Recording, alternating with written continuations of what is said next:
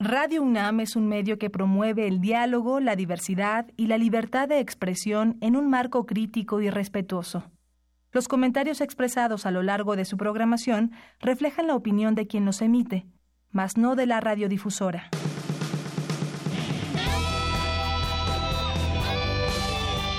Prisma RU. Relatamos al mundo.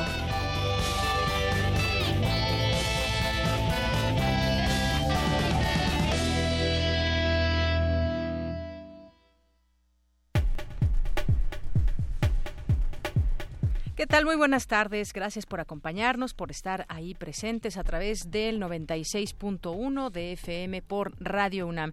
Y saludos también a todos aquellos que nos están sintonizando a través de www.radio.unam.mx.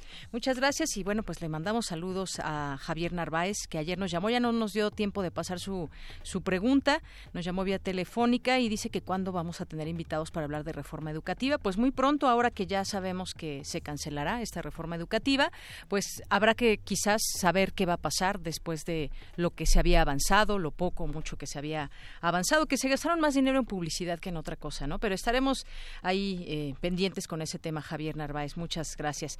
Bien, pues mi nombre es Deyanira Morán. Bienvenidos sean todos ustedes, presente todo el equipo para llevarle hasta usted mucha información. Hoy vamos a platicar de, dos libros, uno de ellos, el primero que vamos a, tener aquí en entrevista a Inés Arroyo Que es una de las editoras de Criminología Verde en México, estudios socioambientales y que, bueno, pues trae distintos temas ligados a la, a la ecología y cómo nos estamos acabando muchos de los recursos y lo que se puede hacer. Hay conclusiones dentro de cada uno de estos eh, capítulos. Habla de la tala de los bosques, por ejemplo, de las actividades que llevan muchas veces a acabar con las, con las distintas especies que hay en nuestro, en nuestro país.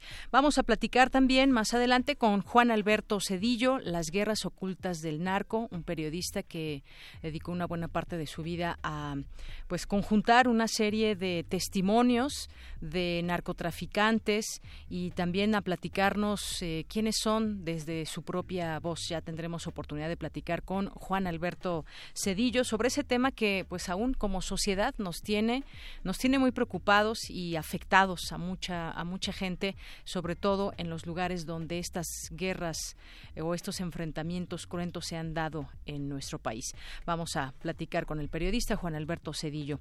También vamos a tener más adelante una entrevista con la doctora Patricia Valvarena. E-, ella es investigadora del Instituto de Investigaciones en Ecosistemas y Sustentabilidad. Ella fue electa en Alemania como presidenta de la evaluación global de la Plataforma Intergubernamental para la Biodiversidad. Y bueno, ella nos va a platicar cuáles son los objetivos de este de este cargo y también pues centrándonos en México. Y también José Antonio Quintana, académico de la Facultad de Medicina Veterinaria y Zootecnia, estará vía telefónica con nosotros y nos platicará sobre el huevo, la obra maestra de la nutrición. Es lo que argumenta el investigador y platicaremos también de las distintas clasificaciones del huevo y muchas otras cosas. Así que si tienen alguna pregunta, pues desde ahorita se pueden hacer presentes en eh, vía telefónica 55 36 43 39 o a través del Twitter arroba Prisma RU o a través del Facebook en Prisma RU. Bien, y bueno, también vamos a tener aquí en este espacio una entrevista con Juan Ayala en la sección de Cultura con Tamara Quirós. Es secretario técnico de Planeación y Programación de Cultura UNAM y director del Festival Impulso. Vamos a tener también hoy que es miércoles a Amanda de la Garza, curadora adjunta del MOAC, que nos va a hablar sobre estudios de públicos y, como siempre, seguramente será interesante su participación y conocer su enfoque. Y bueno, pues vamos a tener información también del mundo, información nacional. Quédese con nosotros. Vamos ahora a nuestro resumen informativo. Relatamos al mundo. Relatamos al mundo.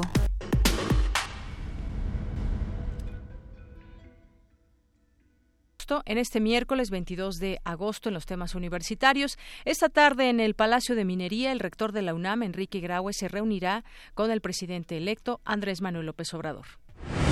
Y por supuesto, mañana le tendremos en este espacio todos los detalles. México tiene que caminar por la vía de la sustentabilidad, del cuidado del medio ambiente e impulsar el consumo de energías que no dependan de los hidrocarburos, afirmó el rector Enrique Graue. Más adelante, la información con mi compañera Virginia Sánchez.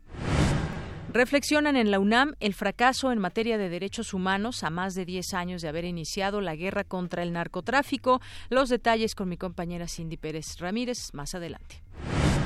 Del hartazgo antisistema a la construcción de una nueva gobernabilidad, ¿de dónde vendrán los contrapesos? La respuesta en unos minutos con Dulce García.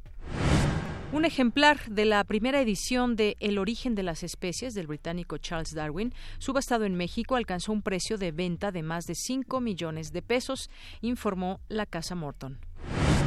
En los temas nacionales, hoy que se cumplen ocho años de la masacre de 72 migrantes en San Fernando, Tamaulipas, el gobierno federal anunció que indemnizará económicamente a una víctima directa y a 47 familiares de los migrantes ecuatorianos. En entrevista, el presidente Enrique Peña Nieto anunció que al terminar su mandato concluirá su participación en la vida política. México y Estados Unidos podrían alcanzar en las próximas horas un acuerdo sobre el Tratado de Libre Comercio de América del Norte, dijo esta mañana el secretario de Economía Ildefonso Guajardo. Cada año ingresan a México más de 200.000 armas por la frontera norte, la mayoría de las cuales llega a manos de la delincuencia organizada, señaló la Secretaría de Relaciones Exteriores. La organización Mexicanos Primero llamó al presidente electo, Andrés Manuel López Obrador, y a su equipo a mejorar los cambios educativos, más que echar atrás la reforma educativa.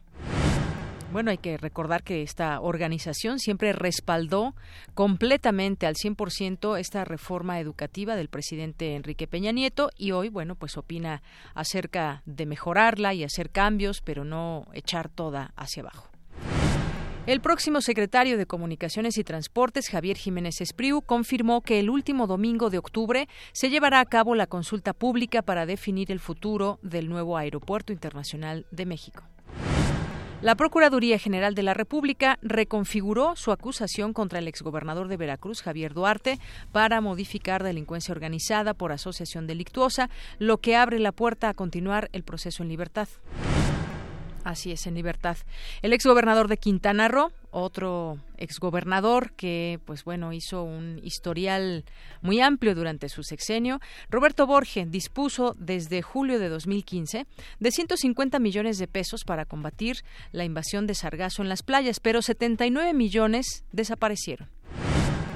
En economía, una cuarta parte de los recursos que empresas mexicanas transfieren al exterior bajo la figura de inversión extranjera directa en realidad va a parar a, paraísos fiscales, informó el Fondo Monetario Internacional.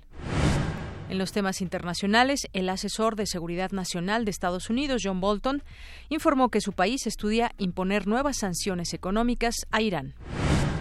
Un temblor de 5.7 grados de magnitud sacudió Venezuela hoy por la mañana, en la misma región donde ayer por la noche ocurrió otro sismo de 6.9 sin que hasta el momento se tenga reporte de víctimas mortales. Hoy en la UNAM, ¿qué hacer y a dónde ir? No te puedes perder el conversatorio ¿Quién es la gran diva del cine mexicano? con la participación del crítico, historiador cinematográfico y catedrático universitario David Ramón y el investigador de arte Renato Camarillo. Esta charla forma parte del ciclo de cine María Félix versus Dolores del Río. Asiste hoy a las 17.30 horas a la sala José Revueltas del Centro Cultural Universitario. La entrada es libre. En el marco de la conmemoración de los 50 años del movimiento estudiantil de 1968, se realizará la conferencia La Contracultura y el 68, con la ponencia licenciado Ismael Magueregui, jefe del Departamento de Difusión Cultural del CCH Oriente, académico del área histórico-social y líder y precursor del grupo musical Los Nacos, además de Felipe Galván Rodríguez, doctor en Letras Modernas, y Arendi Mejía, coordinadora de proyectos Oficina de Apoyo a Proyectos Institucionales en el Colegio de México. La cita es hoy a las 18 horas en el auditorio de la Casa de las Humanidades. Como parte de la edición número 38 del Foro Internacional de Cine, se proyectará la película Ayer Maravilla Fui, del director Gabriel Mariño. Este largometraje narra la historia de un solitario personaje de la Ciudad de México que desliza su existencia cambiando incontrolablemente de cuerpo. Sin saber cuándo cambiará, vive una vida monótona viajando entre cuerpos, los cuales termina abandonando. Su hastío y desesperanza se ven enfrentados al amor que siente por Luisa. Así comienza una lucha por comunicárselo a través de diferentes rostros y cuerpos, hasta quizá lograr estar junto a ella a pesar de su condición. Las funciones son hoy a las 16, 18 y 20 horas en la sala Julio Bracho. La entrada general es de 40 pesos.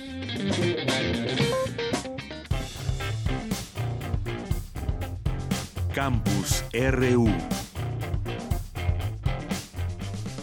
Bien, entramos a nuestro campus universitario después de escuchar estas invitaciones que diariamente nos hacen nuestros compañeros Daniel Olivares y también Rodrigo Aguilar y también Luis Nava y bueno, pues todo, todo el equipo también parte de, esta, de este programa y de esta sección. Bien, pues vamos a iniciar con mi compañera Virginia Sánchez. La UNAM busca contribuir al desarrollo sustentable y del cuidado del medio ambiente en nuestro país, señaló el rector Enrique Graue durante la entrega del tercer premio Fundación UNAM CFE de Energía 2017.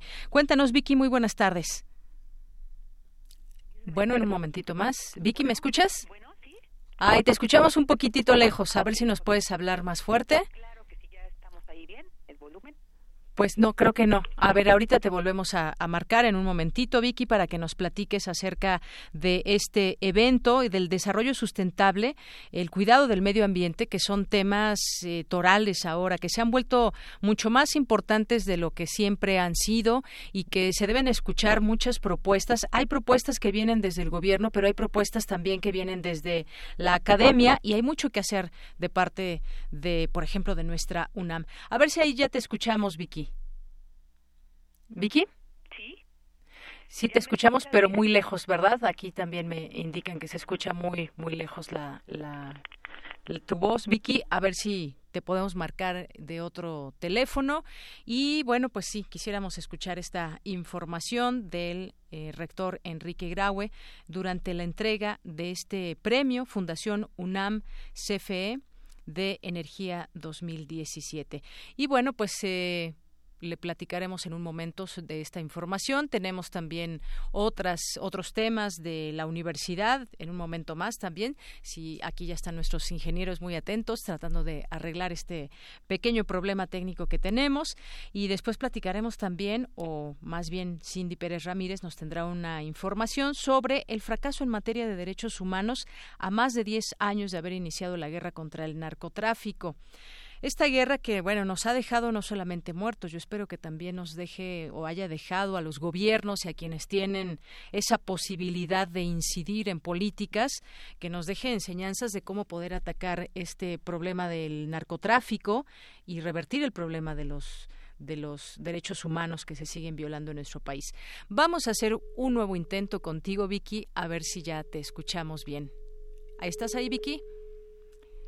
No, se escucha ruido y bueno, pues vamos a vamos a tratar de retomar eh, más adelante la información. No sé si tengamos por ahí alguna nota grabada y si no, pues platicamos de algún otro tema, porque aquí vamos con la de con la de quién es esta que me dices, Paco. Con la de Cindy Pérez Ramírez, reflexionan en la UNAM fracaso en materia de derechos humanos. En con esa información nos vamos, ¿está bien? Que nos presenta mi compañera Cindy Pérez Ramírez. Adelante. ¿Qué tal, Deyanira? Muy buenas tardes. Así lo señaló Leonardo Boff, escritor brasileño y pionero en estudios de teología de la liberación, durante la conferencia magistral La Conferencia de Medellín y el 68, realizada en el marco de las actividades del Coloquio Internacional M68 Ciudadanías en Movimiento, que se celebrará hasta la primera semana de octubre. A decir del filósofo, en el 68, México fue el país que más sufrió a causa del terror ocasionado por el Estado, un Estado que no tuvo sentido de humanidad e interpretación de lo que ocurría en la sociedad. Esa memoria nunca se debe perder. Entonces yo creo que hay dos perspectivas para leer el 68. Una mirando hacia atrás, rehaciendo la historia, es importante que se rehaga, porque en cada país fue diferente. Y otra mirada hacia adelante, qué consecuencias y qué lecciones tenemos que conservar y profundizar. Y ahí la presencia permanente de los grandes sueños, de los propósitos, yo diría utópicos en su sentido mejor de la palabra, que se jóvenes en todas las partes han suscitado. Leonardo Boff dijo que revisar el 68 es visitar de nuevo esa erupción de esperanza, la construcción activa de la identidad de pueblos como un reto a toda una generación. Introdujo una ruptura, porque todo cambio fundamental supone una ruptura que significa abandonar con cierto tipo de comportamiento, ciertas ideas, ciertas instituciones, ciertas evidencias colectivas, cierto tipo de conciencia que más o menos se hace colectiva. Romper con todo eso y decir vamos a recrear, reinventar una humanidad, rehacer la sociedad, porque ella no puede ser engesada, no puede ser parada. Su situación concreta no es la permanencia, sino la evolución, la transformación. Y tenemos que ser fieles a la lógica de la historia, que es la transformación. Entonces ellos buscaban esa transformación. Incluso hacían referencia a la Revolución Francesa, de la libertad, de la fraternidad. El coloquio internacional M68 Ciudadanías en Movimiento tiene como fin recordar y discutir el movimiento estudiantil a 50 años para observar sus consecuencias y así mantenerlo en la memoria. Hasta aquí la información de Yanira. Muy buenas tardes.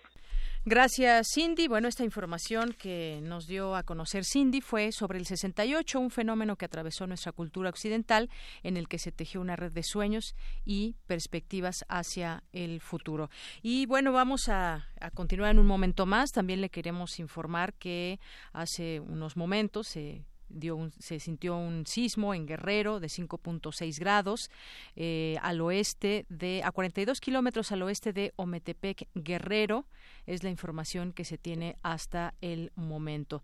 Eh, es el preliminar que se tiene de 5.6 eh, esto es del Sismológico Nacional, la información que están publicando en su página y que están publicando también a través de redes sociales, a través de, de Twitter, en el Servicio Sismológico Nacional y que se dio a las a la una de la tarde con tres minutos, a la una con tres minutos. No sé si aquí se habrá sentido en la Ciudad de México, algunos lo habrán sentido tal vez. Aquí, por lo pronto, ¿Sonó la alarma alta sísmica? No sabemos. No sonó. No sonó. Es una es un sismo pues prácticamente imperceptible, aunque vemos que en, Guerrero pues la gente salió de sus oficinas, de donde se encontraba y bueno pues ya sabemos lo que puede provocar un sismo y bueno tenemos todavía esta memoria desde desde el año pasado, sobre todo 2017, donde dos fuertes sismos aquejaron nuestro país. Bien, pues ¿con qué continuamos? Vamos a continuar con en un momentito más, mi compañera Virginia Sánchez. Antes, bueno, pues comentarle algunas, algunas notas. El gobierno de López Obrador tiene un plan para rescatar Petrolera Nacional, para rescatar Pemex. Mucho se ha hablado y mucho se ha dicho que el gobierno dejó morir Pemex. Incluso hay un libro que tuvimos oportunidad de leer y de entrevistar a su autora, Pemex RIP, y en donde fue pues prácticamente el gobierno quien tuvo esta decisión y en ese sentido pues ha pasado han pasado muchas cosas ha pasado, por ejemplo, una reforma energética. El próximo gobierno ya tiene trazado el plan para el rescate de la compañía petrolera Pemex. Entre los puntos más importantes destacan otorgarle su autonomía presupuestal y de gestión y la reintegración en una sola empresa. Otro de los objetivos es la evaluación y recuperación de la refinería de Tula Hidalgo, esa que había quedado prácticamente en letra muerta. Se propone posponer las alianzas de las empresas para inscribirse en un programa estratégico de largo plazo, ampliar la inversión para la exploración, para obtener tasas mayores de 100% en petróleo como gas natural. Andrés Manuel López Obrador ha manifestado que aumentará la inversión para el sector en 175 mil millones de pesos para su primer año de gobierno. Pues muchas expectativas que sigue habiendo. Ahora está una más también en torno a Pemex. Se recuperará como pues idealmente se pretendió cuando nació Pemex y no dejarla morir. Son cosas que seguiremos analizando, seguiremos platicando al pasar de los años. Una con 24 minutos y ya mi compañera Vicky está por aquí para que nos dé esta información del, del rector Enrique Graue. ¿Qué tal, Vicky? ¿Cómo estás? Hola, ¿qué tal, Dayanira, auditorio de Prisma RU? Muy buenas tardes. Hace 50 años la cifra de, de habitantes en nuestro país era de 50 millones. Actualmente la población es de 100 millones lo que ha implicado que el consumo de electricidad haya pasado de 308 kilowatts a 2.127, lo cual refleja que además del crecimiento demográfico se incrementó el consumo de energía indispensable para el desarrollo del país, por lo que se debe impulsar la generación y consumo de energías que no dependan de los hidrocarburos y de esta manera caminar de manera decidida por la vía de la sustentabilidad y del cuidado del medio ambiente. Así lo señaló el rector Enrique Graue durante la ceremonia en la que se entregó el tercer premio Fundación UNAM Comisión Federal Electricidad de Energía 2017 en la unidad de seminarios Dr. Ignacio Chávez, donde resaltó la creación de tres licenciaturas y la Escuela Nacional de Ciencias de la Tierra, con lo que la UNAM dijo pretende responder al reto de impulsar el desarrollo con sustentabilidad. Hoy, por lo que sé, 15% de la energía la estamos usando como producto de las energías renovables y la capacidad instalada también, por lo que sé, en lo que está construyéndose, con este gran parque fotovoltaico que se está haciendo en el norte del país, que va a ser el más grande de América y el eólico más grande de América Latina, pues esta capacidad instalada llegará casi al 28-30%. Y la universidad tiene que seguir trabajando en este sentido. De ahí la creación, primero, por supuesto, de la licenciatura en energías renovables, de la licenciatura en Ciencias Ambientales, en Ingeniería Ambiental que acabamos de aprobar hace unos días en Consejo Universitario y hace unos meses la creación de la Escuela de Ciencias de la Tierra. Porque tenemos que caminar en forma decidida en el sentido de procurar una mayor sustentabilidad de nuestro medio ambiente y a un consumo distinto de la energía que no sea dependiente de hidrocarburos. Durante la ceremonia, el rector estuvo acompañado del director general de la Comisión Federal de Electricidad, Jaime Francisco Hernández, quien aseguró que con la apertura del mercado eléctrico en el país, la CFE debe mejorar su eficiencia y fortalecer su competitividad, por lo que requiere integrar nueva tecnología, conocimiento de vanguardia y el talento de universitarios como los premiados, en cuyas tesis desarrollaron temas que forman parte de la agenda de modernización de la CFE, la cual se encarga, dijo, de generar el 70% de la energía limpia en el país. Por su parte, Dionisio Mid, presidente del Consejo Consultivo de Fundación UNAM, también presente en la entrega, resaltó que a partir de este premio se pueden reconocer los objetivos y necesidades de la Comisión Federal eh, de Electricidad y a su vez encontrar respuestas en la academia. Cabe mencionar que los estudiantes galardonados por sus tesis evaluadas con base a los criterios de sostenibilidad integral, innovación, valor social, viabilidad, oportunidades de mercado y el uso de nuevas tecnologías, eh, a nivel licenciatura pues se encuentra Ángel César Tamaris Hernández, Carla Alín López Lara y José Luis Perea Arenas. A nivel maestría, Rodrigo Alarcón Flores, Paulina Carmona Monroy y Héctor González García y a nivel doctorado el premio fue para Huber Mujica Ortega. Este es el reporte. Muy buenas tardes. Y bueno, pues esto fue el, reporte de Yanira, de esta entrega tan importante en este ámbito, ¿no? Sobre todo las energías que Ay, perdón como se, se vio, pues es muy... Sí, oye, y esto que decía el, rector, interesante, porque la energía que, que no dependa ya de los hidrocarburos, que hay muchas opciones que se pueden tener y bueno, pues iremos viendo también en este, en este tema. Hay mucho que aportar desde la investigación. Y la UNAM creo que tiene muchos proyectos que aquí hemos presentado, hemos hablado con los especialistas y los investigadores y toda esta comunidad. Creo que sí se han presentado muchas propuestas, pues es precisamente para contrarrestar todos estos efectos que el cambio climático eh, pues ha generado ¿no? Y que realmente atenta contra el medio ambiente y pues como el rector lo señaló, tenemos que buscar estas propuestas para ir encaminados a un a una mejora de, en este aspecto. Así es, Vicky. Bueno, pues ya mañana nos platicarás también este evento que hay por la tarde ahí en el Palacio de Minería, donde se reúne el rector con el presidente electo Andrés Manuel López Obrador. Ahí estaremos presentes. Mañana les contaremos qué pasó. Muy bien. Muchas gracias, Vicky. Gracias a ustedes. Muy buenas, tardes. Vamos ahora con mi compañera Cristina Godínez. La UNAM y la Comisión Nacional de los Derechos Humanos presentaron el estudio sobre seguimiento de recomendaciones de la Comisión en materia de agresiones a periodistas. Adelante, Cristina. Así es, Deyanira, buenas tardes. En la presentación del estudio, el doctor Raúl Trejo del Arbre expresó que los agravios a los periodistas son atentados contra la circulación de información e ideas y de esta manera contra la democracia. El también investigador del Instituto de Investigaciones Sociales dijo que la sociedad no se ha hecho cargo de manera suficiente de las implicaciones de esta afrenta. Los acosos a periodistas y desde luego las agresiones físicas que llegan al asesinato y a la desaparición alcanzan una enorme gravedad, sobre todo porque se han vuelto frecuentes, porque cada vez se extienden a más zonas del país y porque habitualmente quedan impunes. La Comisión Nacional de los Derechos Humanos ha formulado cuatro recomendaciones generales acerca de las agresiones a periodistas y a la libertad de expresión. Esas recomendaciones son documentos sustanciales para la defensa y para la discusión de los derechos humanos de los periodistas.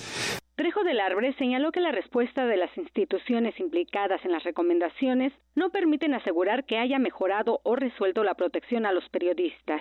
Las cuatro recomendaciones describen ausencias en la impartición de justicia. Allí se subrayan problemas como la debilidad de las investigaciones que genera impunidad, la falta de detención y sanción a los culpables materiales intelectuales de delitos contra periodistas, la reticencia para abrir línea de investigación que tome en cuenta la labor periodística de los agredidos, la falta de coordinación entre instituciones nacionales y locales encargadas de la seguridad. En tanto, Luis Raúl González Pérez, presidente de la CNDH, indicó que no se ha revertido el tema de las agresiones y que la impunidad continúa latente. En la atención de las recomendaciones, más allá de que se fortalezcan, si aún no fortalecidas hay este desdén, creo que debe haber un compromiso de las autoridades y aquí tiene que haber una sinergia entre medios, comunicadores, personas que hacen de su ejercicio de la libertad de expresión una actividad, profesión y CNDH y la academia, como están viendo ustedes, el compromiso con las autoridades, de las autoridades para atender estas agresiones. Yo quiero recordar con ustedes que las agresiones, pues las resiente quien las recibe, pero el mensaje es muy claro, es para todos los demás. Deyanira, este es mi reporte. Buenas tardes. Gracias, Cristina. Muy buenas tardes. Y bueno, continuamos ahora, ya tenemos en la línea telefónica eh, a eh, Inés, que es Inés Arroyo Quirós, que es una de las editoras de Criminología Verde en México y ella además es investigadora del Centro Regional de Investigaciones Multidisciplinarias, el CRIM. ¿Qué tal, doctora? ¿Cómo está? Bienvenida a este espacio de Prisma RU de Radio UNAM. Bien, eh, vamos a tratar de que ojalá nos pueda escuchar y nosotros a ella para que podamos hacer esta entrevista. Doctora Inés Arroyo, ¿me escucha? Sí, perfectamente. Buenas tardes. Ay, yo también la escucho. Qué bueno. Bien, pues tengo en mis manos este libro, Criminología Verde en México, que pues me parece un texto muy interesante para que pues lo podamos leer muchas personas. Yo se lo haría llegar también a muchos de los que tendrán en sus manos la autoridad o el cargo para estar pues en todo ese tema del medio ambiente, de la Profepa, por ejemplo, para que puedan pues conocer muy de cerca también estas ópticas que ustedes nos dan en este libro. Criminología verde en México, doctora, ¿qué podemos entender en principio por este término? Eh, criminología verde en, general eh, tiene que ver con una rama que se desarrolló a partir de los noventas y que se deriva de, de manera más formal de la criminología pero que ya tiene que ver con cuestiones de justicia ambiental y justicia social. Involucra estas dos áreas, no solo la ambiental, también la social, y van de la mano.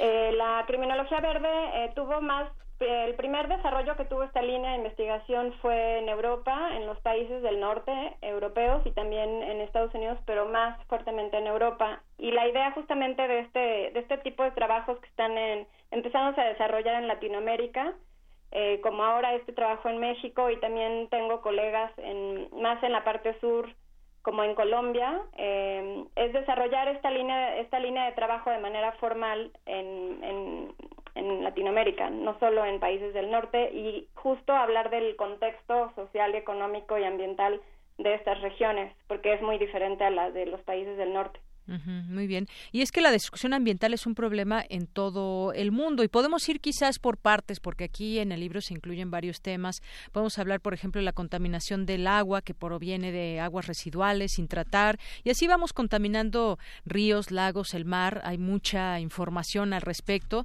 La podemos ubicar desde distintas eh, fuentes. Pero platíquenos un poco también de cómo nace este, este, pues este libro con eh, los distintos trabajos que se incluyen de, pues investigadores.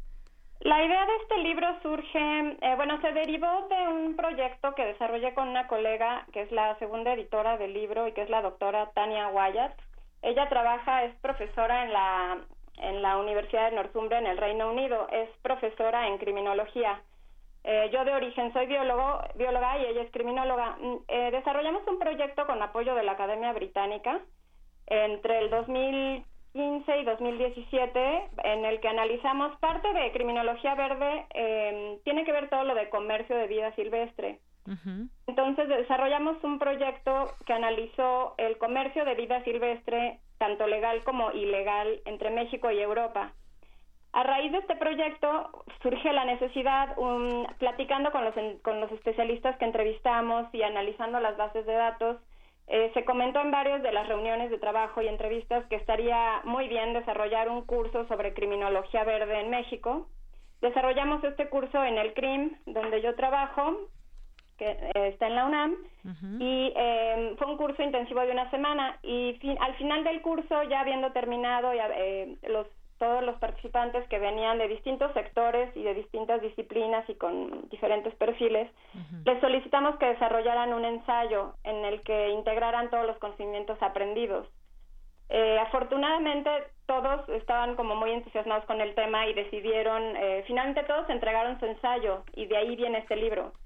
eh, estábamos muy escépticas al principio porque pensamos que una vez habiendo entregado la constancia y ya no nos iban a, apoyar con este desarrollo de, distintos temas y la respuesta fue exitosa y fue muy muy positiva y estamos muy contentas porque gracias a que entregaron todos los ensayos compilamos eh, este libro y, y, finalmente lo editamos nosotras. Escribimos el primer capítulo para explicar justamente cómo se dio este proceso y cuál es la importancia de cada línea de, de estudio y de dónde vienen cada, cada cada uno de los casos. Eh, de ahí viene el, el, libro. Y algo interesante fue que al, tiempo que se hizo el libro en español y que la UNAM lo edita ahora y lo publica, eh, se hizo la versión en inglés. También existe la versión en inglés a través de la editorial Palgrave en, en Reino Unido eh, salió publicado en, en, junio del 2018 y ahora este de por parte de la UNAM en julio. Entonces salieron casi al, al paralelo la versión en inglés y en español, entonces se puede conseguir en ambos idiomas. Muy bien. Y bueno, ya eh, entrando de lleno a estos temas que, bueno, describen muy bien algunos casos específicos, tenemos, por ejemplo, uno de los capítulos que habla sobre la extracción de gas de lutitas y que este tema vino también a colación con el tema de la reforma energética y el daño ambiental que puede provocar la extracción de gas de, lutitas, que es otra forma también no solamente de, experimentar para, para sacar eh, pues esta energía o este eh, petróleo, el gas lutita que, tiene distintos derivados. Tenemos, por ejemplo, el caso de Cherán, la defensa que hicieron del bosque, esta comunidad.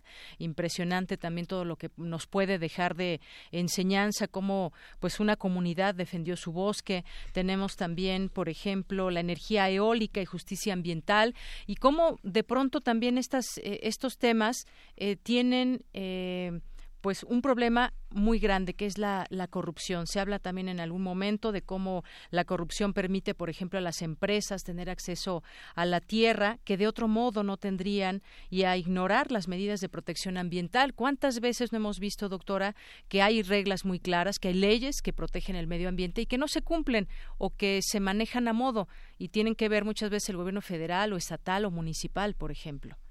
Exacto, y ah, algo que, quisiera comentar y que va en relación a lo que acabas de decir es que para mí la aportación más importante de la criminología verde es puede estar eh, el tema cubierto en la legislación. Por un lado hay corrupción y no se cumplen, ¿no? Las especificaciones que hay en la en las distintas leyes y normas, pero por otro lado, y bueno, eso va ligado al crimen organizado, a la corrupción, a una serie de, de factores que influyen para que eso se dé, pero por otro lado, la idea del el aporte y la, el desarrollo del marco teórico dentro de esta línea de trabajo es el que se considere el daño ambiental independientemente de si está tipificado o no en la ley. Para mí esa es una de las aportaciones más importantes de esta línea de trabajo. eh, entonces, no, no necesariamente, o sea, se tienen que formar grupos multidisciplinarios, eh, economistas, biólogos, criminólogos, eh, pues, eh, gente que hace gestión de la biodiversidad, gente de derecho, etcétera, etcétera, para, para presentar casos defender, eh, dependiendo de cada caso, a los recursos naturales involucrados, o el río, como decías, o cuerpos de agua, si hay contaminación o no, o manejo inadecuado de energías, por ejemplo, en el caso que se menciona en el libro de energía eólica, este, derechos humanos, de comunidades indígenas, etcétera. Pero, pero formar de manera seria este, los casos y presentarlos y darlos a conocer, eh, asegur o sea, tratando como de demostrar que hay daño ambiental y no necesariamente eh, tiene que estar o no tipificado en la ley. Y justamente porque siempre hablamos de no está en la ley entonces eh, ya está cubierto. No necesariamente. Y aparte hay que demostrar porque hay muchos casos en los que hay daño ambiental injusticia social y ambiental y no está tipificado en la ley y eso este, de todas maneras se tiene que considerar en los proyectos en los planes de trabajo en las políticas públicas en, artículos, en libros, en... ¿sí me explicó? Así es, y bueno, pues algunos otros temas también que puede la gente conocer. De hecho, tenemos tres ejemplares a quien se interese. En un momento, pues vamos a, a poderlos regalar. Y tiene que ver también todo esto con, eh, pues, muchos temas que están ligados. Por ejemplo, la contaminación hablábamos de los ríos, de los lagos y demás. Pero ¿qué pasa, por ejemplo, en la biosfera, la reserva de la biosfera de la mariposa monarca, que es otro caso también muy interesante? Se habló en algún momento de que allá, pues, eh, ¿dónde van a estar las mariposas? Si hay una tala ilegal en México, en este caso en el estado de Michoacán, y nos hace comprender, entender cuál es el contexto de este problema, cómo nos vamos acabando esos recursos, doctora. Y cómo hay que organizarse para defenderlos, porque no es criminología a lo mejor desde la perspectiva de los biólogos, biólogos de la conservación, economistas, a lo mejor desde fuera tienen la idea de que es un tema policial, ¿no? De persecución, de... Es un tema en el que se pueden generar eh, programas y proyectos y programas para hacer ver que está pasando algo que hay que denunciar, pero de manera formal y seria, eh, no solo para cuestiones de activismo, sino hacer casos serios, ¿no? De, desarrollo de investigación em, desde distintos frentes y distintas disciplinas. El, y, y, cómo se pueden generar, con base en esos conocimientos, eh, recomendaciones concretas de manejo de recursos y cómo nos podemos organizar como sociedad, eh, tanto a nivel de comunidad, en sectores urbanos, porque también hay algunos casos aquí en el libro que tienen que ver con la parte urbana y de, y de desarrollos irregulares, cómo crear grupos de trabajo no solo desde la academia, sino vincularnos en la academia con gente de organizaciones no gubernamentales, con las mismas comunidades, con grupos indígenas, organizaciones internacionales, con el sector público, hacer grupos de trabajo este, multisectoriales y multidisciplinarios. Esa es, esa es la única salida eh, para este tema. Así es. No es solo de denuncia para porque se esté rompiendo alguna ley, ¿no? O que eh, violando alguna ley, sino puede haber casos en los que no está tipificado y de todas maneras hay que hacer la denuncia y mostrar qué está pasando con evidencia. Este libro que se divide en cuatro partes y tiene sus eh, capítulos específicos, uno otro de ellos, eh, la parte número tres, está dedicada al comercio de vida silvestre y nos podemos encontrar cosas como esta: el tráfico ilegal de vida silvestre por medio de empresas de mensajería, un problema nacional como también, pues en algún momento parece ser que ya las empresas son mucho más cuidadosas en ello, pero cómo se hacía este tráfico ilegal a través de paquetería, a través de mensajería de un lugar a otro, y bueno, pues así fue como también eh, muchas especies también se pueden poner en peligro de extinción. Sí, en ese tema en particular, pues se mezclan varias situaciones, se mezcla el, comercio legal con el ilegal y también se mezcla el comercio no solo de especies mexicanas o nativas, sino especies de otros países que pudieran estar siendo importadas a través de esto de, esta vía de, servicios de mensajería de distintos casas, ¿no? Eh, y entonces estaríamos hablando no solo de un problema nacional, que es como el que se menciona en el libro, sino también del papel de México hacia afuera, hacia qué, qué papel está jugando, demandando eh, animales o plantas silvestres de otros países, ¿no? esto va más allá, tiene más que ver con redes internacionales también. No solo hay comercio a nivel nacional dentro de México, sino que pudieran estar entrando y después saliendo también especies eh, nativas, ¿no? Hacia otros países. Entonces, y eso es muy difícil de, pues por un lado de documentar y por otro lado de tener todos los recursos necesarios, eh, por ejemplo a través de Profepa, tener más inspectores, de, de, pronto los presupuestos también no son suficientes para, para que este tipo de, de medidas eh, tengan mayor impacto, sean más eficaces. Muy bien. Eh, porque eh, de pronto no hay suficiente número de inspectores para revisar. Es una cantidad impresionante de, de movimientos que hay, no solo a través de mensajería, sino a través de las aduanas de carga y de, y de pasajeros. Es demasiado el movimiento que hay, por ejemplo, de vía silvestre. Entonces, eh, pues controlar y regular todo esto es más controlar es muy, muy complicado. Bueno, pues ahí están, son muchos temas que se incluyen aquí. Queremos regalar estos eh, tres ejemplares que nos envían desde el CRIM. Doctora, muchas gracias. De Criminología Verde en México, Estudios Socioambientales, eh, las editoras, usted, Inés Arroyo Quirós y Tania Wyatt. Así que, pues nos pueden llamar si les interesa alguno de estos ejemplares al 5536-4339. Por lo pronto, doctora, muchas gracias por tomarnos esta llamada eh, y introducirnos a lo que trae este libro y el interés eh, general que debemos de tener en estos temas que suceden en nuestro país. Pues yo quiero agradecer la, entrevista, que me hayan invitado a platicar un ratito sobre el libro que acaba de salir y en nombre de mi eh, colega, la doctora Tania Wyatt, las dos, eh, agradecer muchísimo este, este espacio. Y rapidísimo, pues comentarles que se va a presentar el libro en la FIL, en la Feria Internacional del Libro Universitario el 26 de septiembre. Sí y en la Feria Internacional del Libro en Guadalajara el 25 de noviembre. Muy bien. Bueno, pues quizás ya llegada la fecha unos días antes, recordamos a nuestro auditorio, se va a presentar este libro. Pues doctora, muchas gracias. Muchas gracias. Saludos. Gracias. Hasta luego. Muy buenas tardes. Gracias a la doctora Inés Arroyo Quirós, investigadora del Centro Regional de Investigaciones Multidisciplinarias, el CRIM. Y bueno, pues continuamos. Relatamos al mundo. Relatamos al mundo. Porque tu opinión es importante, síguenos en nuestras redes sociales, en Facebook como Prisma RU y en Twitter como arroba PrismaRU. Queremos escuchar tu voz. Nuestro teléfono en cabina es 55 36 43 39. Bien, continuamos. Es la una de la tarde con 46 minutos. El Tratado Libre Comercio, por fin, ¿cuántas veces se ha hablado de él? Que si se sale a Estados Unidos, que cuál es la ganancia de México, qué es lo que se va a modificar ya después de muchos años de estar en, en un Tratado de Libre Comercio. Bueno, pues ya finalmente hoy el secretario de Economía, el, eh, Defonso Guajardo, acompañado por Juan Carlos Baker y Kenneth Smith, se reunieron con el representante comercial de Estados Unidos, Robert Leitziger, para llegar a un acuerdo sobre el Tratado de Libre Comercio. Eh, hay optimismo, se espera que pues la reunión continúe y también va a estar presente el secretario de Relaciones Exteriores Luis Videgaray. Pues estaremos ahí pendientes a ver qué es lo que lo que sucede, pero se habla de que ya puede haber luz verde para algún acuerdo que veremos en qué términos queda ahí con el Tratado de Libre Comercio.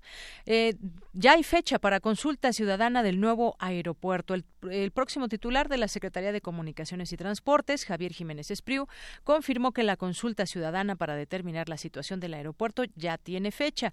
Esta fue, esto fue anunciado en una entrevista durante el foro Estrategia, eh, donde Jiménez Espriu comentó que la consulta se planea para el último domingo de octubre, más específicamente el 28. El 28 de octubre habrá ya esta consulta ciudadana del nuevo aeropuerto. Bueno, no nos resta más que decir, informémonos, tengamos en cuenta, eh, dentro de nuestra opinión, muchas cosas que puedan decir los expertos. Ya veía yo que se van a armar foros y que vamos a estar escuchando la opinión de los especialistas y quizás solo así podamos tomar una buena decisión. El presidente del Consejo Empresarial, Juan Pablo Castañón, otros representantes también de la cúpula se reunieron con Espriu para exponerle los puntos que ven primordiales en el tema de la base aérea, incluyendo localización y la economizarían eh, eh, cómo pueden economizar quizás o, ver los costos de este gran complejo. Bueno, por otro lado, piden legalización de amapola por violencia en Guerrero. El Congreso de Guerrero envió a la Comisión Permanente una iniciativa de reforma para la legalización del cultivo de amapola con fines medicinales y científicos. La urgencia de la legalización de su cultivo responde a la violencia vivida en el Estado por el cultivo de la planta. Se prevé que su cultivo ayude a mejorar la economía local, provea empleos y rentas sin ser ilegales. También se espera que disminuya la violencia al tener un mercado legal. También cosas que al tiempo iremos viendo. Disminuyen el peso de los cargos contra Javier Duarte. La PGR reconfiguró los cargos en contra del exgobernador de Veracruz, Javier Duarte, cambiando los cargos de delincuencia organizada a asociación delictuosa. Tras el ajuste de los cargos, en lugar de poder recibir sentencia de 20 a 40 años de prisión, pasará de ser de 5 a 10 por asociación delictuosa. Este ajuste se debe a que el caso contra Javier Duarte no se cumplen los elementos previstos por la ley para que pueda ser sentenciado por este delito. Como ven, de 20 a 40 años, ahora podría ser su eh, pasar su estadía y en prisión entre 5 y 10 años. Así las cosas con la justicia en México.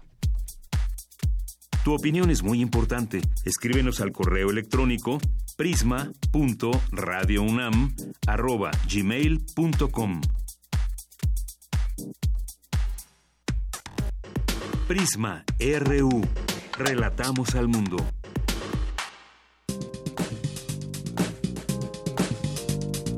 Cultura RU.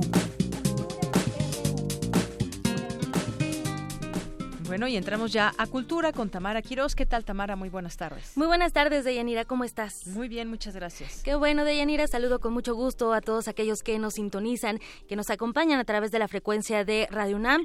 Y es momento de entrar a la información cultural. Deyanira, amigos, les comento que el 25 de agosto, bueno, del 25 de agosto al 9 de septiembre, tenemos una cita porque durante estos días se llevará a cabo el Festival Impulso, donde se presentan espectáculos que mediante diversos formatos explorarán el amplio espectro de las artes escénicas y también la música, esto con la finalidad de acercar al público, de acercarlo a usted que nos escucha a nuevas propuestas de ópera y también de ballet contemporáneos. Y bueno, para ampliar la información nos acompaña en la línea Juan Ayala, él es secretario técnico de Planeación y Programación de Cultura UNAM y también director del Festival Impulso. Juan Ayala, muy buenas tardes y bienvenido. Muy buenas tardes, Tamara. Muchas gracias. Mucho gusto en saludarte. Un saludo a todo tu auditorio. Muchísimas gracias, Juan. Oye, estamos a unos días de que comience la segunda edición del Festival Impulso. Platícanos, por favor, con qué nos vamos a encontrar. Efectivamente, justamente a partir de este sábado iniciamos esta segunda edición del Festival Impulso, eh, música y escena, verano aquí en la universidad. Y bueno, básicamente teníamos, tenemos muchas eh, propuestas, como bien decías, en formatos diversos, eh, que entre los que destacan, bueno, formatos orquestales, eh, de música de cámara, música, bueno, dirigida solamente a duetos, por ejemplo. Y para ilustrar estos casos, te mencionaré que justo esta, este sábado iniciamos con una pieza llamada Propicia Sidera, que es una comisión que hemos hecho al taller coreográfico de la universidad y a la Asociación Mexicana de Música Antigua, la AMA, este nuevo ensamble de música barroca que hemos eh, pues lanzado el año pasado. Y vamos a, interpretar en ese, en ese marco una pieza, bueno, una serie de piezas barrocas de Vivaldi, de Boyd, de, de, de Muffat, eh, con una intervención coreográfica contemporánea dirigida por Diego Vázquez, el director del taller coreográfico de la universidad. Entonces, bueno, es, de alguna manera abordar eh, eh, repertorio tradicional clásico con una mirada nueva. Esa es una de las intenciones y características del festival, además de interpretar música en vivo, que ese es también un otro otro eje importante de nuestro festival. Eh, seguido, digamos, de esta inauguración, de la cual tendremos dos, dos funciones, sábado y domingo, Eh, tendríamos una serie de talleres, este, cursos, eh, básicamente dirigidos a, especialistas en la escena o a gente que está interesado en la escena, con un taller de Verónica Musalem, un taller de em, Sam Brown, un director inglés, también a mitad de la semana, bueno, el festival dura tres semanas, hay actividades en, entre semana, pero también hay actividades eh, el fin de semana, sobre todo todas las performáticas son hacia finales de, de, la semana. Y destaca también, por ejemplo, la obra Juana de Arco, de gran formato, que vamos a hacer con la OFUNAM. Es una obra del compositor suizo Arthur Honegger, eh, que es muy, muy eh, impresionante porque pues, son más de 200 artistas en escena, eh, entre la orquesta, un coro bastante grande de adultos, un coro de niños, bailarines, actores, cantantes. Y, bueno, pues es una pieza de repertorio extraordinaria bajo la intervención escénica de Claudio Valdés Curi, este gran director de escena mexicano, muy cercano a la universidad y la dirección eh, este, del, la dirección musical es de, de Sylvain Gassanson, este joven compositor, eh, director de orquesta francés, eh, que bueno, ya también es un asiduo a la UFUNAM por su gran calidad. Este, entonces, bueno, ahí tenemos dos ejemplos de piezas muy distintas, una coreográfica, la otra este, de gran formato operístico, y como ellas tenemos otras de mm, formatos más pequeños, como An Index of Metal, que también abarca, que es una característica importante del festival, abarcar distintas épocas y estilos este, musicales. En el caso de An Index of Metals es una pieza del 2004 del compositor Fausto Romitelli, que será interpretada por el ensamble Cepro Music, especialista en música contemporánea. Es una especie de... Sí, Juan, ¿te escuchamos? Ok, eh, creo que se nos perdió la comunicación. Lo que nos comentaba Juan Ayala, bueno, de An Index of Metals, es que dentro de este festival, que también es importante recalcar de Yanira, hay diferentes colaboraciones, hay diversas colaboraciones. En este caso, el Cepro Music nos va a deleitar con esta interpretación. Además, es, es un festival que de verdad no nos podemos perder porque nos ofrece una muestra representativa de la historia de la música escénica. Y bueno, ya estamos contigo otra vez, Juan Ayala. Nos está estabas platicando de An Index of Metals, una colaboración con el Cepro Music. Sí, efectivamente, es una pieza muy, muy interesante que, pues, además de expresarse y desarrollarse en un lenguaje académico contemporáneo, tiene una enorme influencia este compositor eh, por el rock progresivo particularmente. Entonces, la pieza es toda una experiencia sonora, visual, eh, por, dado que ha hecho una colaboración con este eh, videoasta italiano también bastante eh, reconocido y que además han hecho un trabajo conjunto pues legendario, es la última pieza de hecho que, hizo Romitelli y, bueno, ha tenido una, un enorme impacto, digamos, en las nuevas generaciones la música de Romitelli que está como en, un proceso de descubrimiento hoy día, ¿no? Claro, oye Juan, eh. Sí, adelante. yo, yo, yo, yo, creo que será una, una, una pieza de, de, mucho interés para el público mexicano. Pocas veces se ha hecho en México, pero, pero sí es toda una experiencia sonora, visual, lumínica, etcétera. Es para soprano, y bueno, pues eh, creemos que ahí es otra parte del espectro que queremos cubrir. Así es. Oye, Juan, y bueno, también se va a presentar una producción que nos, nos induce hacia la intimidad del autor de La Metamorfosis, de Franz Kafka, y bueno, la, la obra se llama Fragmentos de Kafka, una obra también emblemática del repertorio musical contemporáneo. Así es.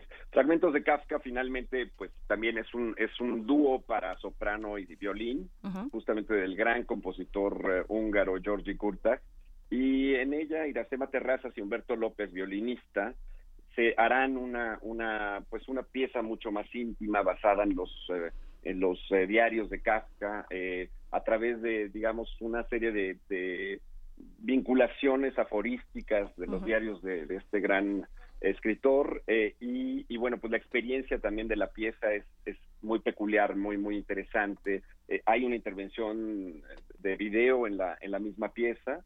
Entonces eh, creemos que también siendo una pieza de orden contemporáneo y también pues siendo un, un, dueto pues cubre un espectro distinto del formato escénico claro. interpretado en vivo, ¿no? Así es, Juan. Y bueno, además hay que compartirles también al auditorio que de, de estas obras que tú nos estás hablando, también como parte del festival, la Dirección General de Actividades Cinematográficas organizó un ciclo de cine y bueno, también hay clases magistrales. El año pasado el guitarrista Raúl Zambrano participó con la ópera infantil El Gigante de Alzo y en esta ocasión va a impartir una de las dos clases magistrales que se tienen preparadas para esta segunda edición del Festival Impulso.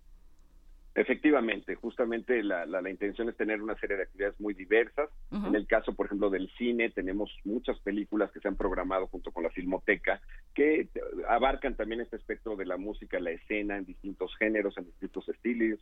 Tendremos, por ejemplo, a lo largo del festival, pues la proyección de Pink Floyd The Wall, de Alan Parker. Tendremos eh, eh, Carmen de, de Saura. Eh, tercera llamada de Francisco Franco, West Side Story de Robert Wise y Jerome Robbins, basado en la música de Leonard Bernstein. eh, y bueno, pues es un espectro, me parece bastante interesante en términos cinematográficos también para darle contexto a estas acciones que sucederán en Impulso. En el caso de Raúl Zambrano, en este, en este año pues, tendremos una conferencia de los 100 años de la historia del soldado, esta gran ópera pues eh, de Stravinsky muy muy interesante de mucho interés para muchas personas. Y, y, también en el caso de Sam Brown una conferencia orientada a las óperas de Benjamin Britten. Entonces bueno sí es eh, el espectro de impulso es es amplio y parece que, que, que según en esta segunda edición eh, considerando la buena recepción que tuvo la primera edición de este festival, pues será también atractiva y esperemos de interés y gusto del público. Sin duda ya suena atractiva, yo ya quiero que sea 25 de agosto para ver qué es lo que nos tienen preparado, todo esto que nos platicas. Hay diversas sedes, Centro Cultural Universitario, el Foro Experimental José Luis Ibáñez de la Facultad de Filosofía y Letras, también el, el Teatro Carlos Lazo de la Facultad de Arquitectura, por supuesto las Islas de Ciudad Universitaria, la Casa del Lago, también la Sala Nesa y bueno, Juan Ayala, los invitamos a que participen y que consulten sobre todo el programa de mano que, bueno, está en la página oficial de Cultura UNAM para que la gente vaya agendando y vea cuál de los espectáculos se ajusta a sus tiempos también. Efectivamente, la página es www.culturaunam.mx diagonal impulso. Excelente. Juan Ayala, secretario técnico de Planeación y Programación de Cultura UNAM y director del Festival Impulso, muchísimas gracias por acompañarnos esta tarde. Seguiremos pendientes de todo este desarrollo del Festival Impulso en su segunda edición. Muchísimas gracias. Gracias por acompañarnos. Gracias. Hasta luego. Bueno, Deyanira, eh, yo me despido. Les deseo que tengan una excelente tarde. Muchas gracias, Tamara. Y nosotros nos vamos a un corte. Regresamos a la segunda hora de Prisma RU. Prisma RU. Relatamos al mundo.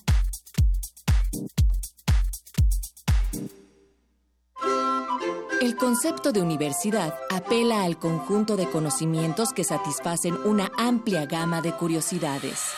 Literatura, música emergente, sexualidad y erotismo, cine, tecnología, política, arte y actualidad. Cuando cae la noche, la radio se refresca para los oídos estudiantiles. Resistencia modulada. Menos aula y más campus. De lunes a viernes, de las 20 a las 23 horas. Por el 96.1 de FM. Radio UNAM. Experiencia sonora. Mm, nada como caminar por las calles y percibir la otra ciudad. Esa alternativa escondida entre el bullicio y el asfalto. Se parte de Escaparate 961. La revista cultural que te ofrece las otras opciones. Viernes a las 15:15 por el 96.1 de FM. Radio UNAM. Experiencia sonora.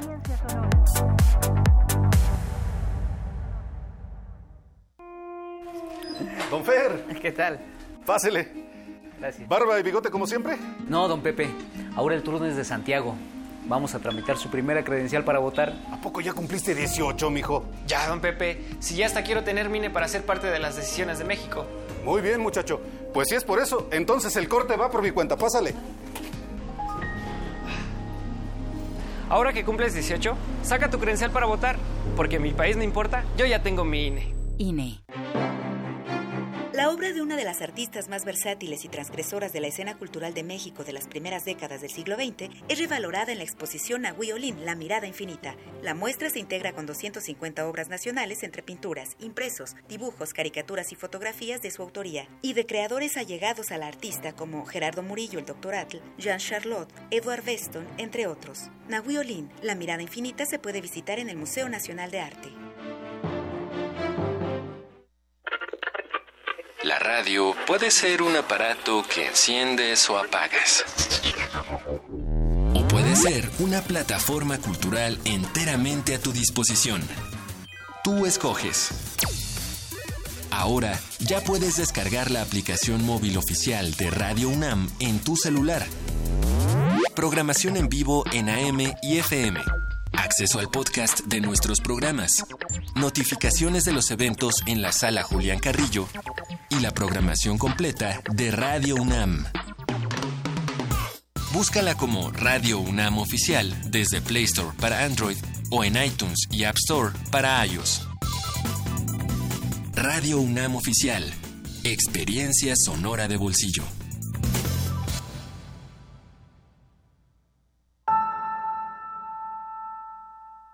Puedes elegir cualquier cosa que desees. Pero claro, solo puedes elegir algo que conoces. Entonces, ¿será cierto que puedes elegir cualquier cosa? Los lunes de teatro de Radio UNAM te invitamos a cuestionar la falacia o realidad de la elección humana en la puesta en escena En la banca, dirección y adaptación de Bernardo Galindo a partir del texto Primer Amor de Samuel Beckett. Todos los lunes de agosto a las 22 horas en la sala Julián Carrillo de Radio UNAM. Adolfo Prieto, 133, Colonia del Valle, cerca del Metrobús Amores. Entrada libre. Si estamos indefensos ante nuestra naturaleza, hay que aceptarla con dignidad. Radio UNAM. Experiencia sonora.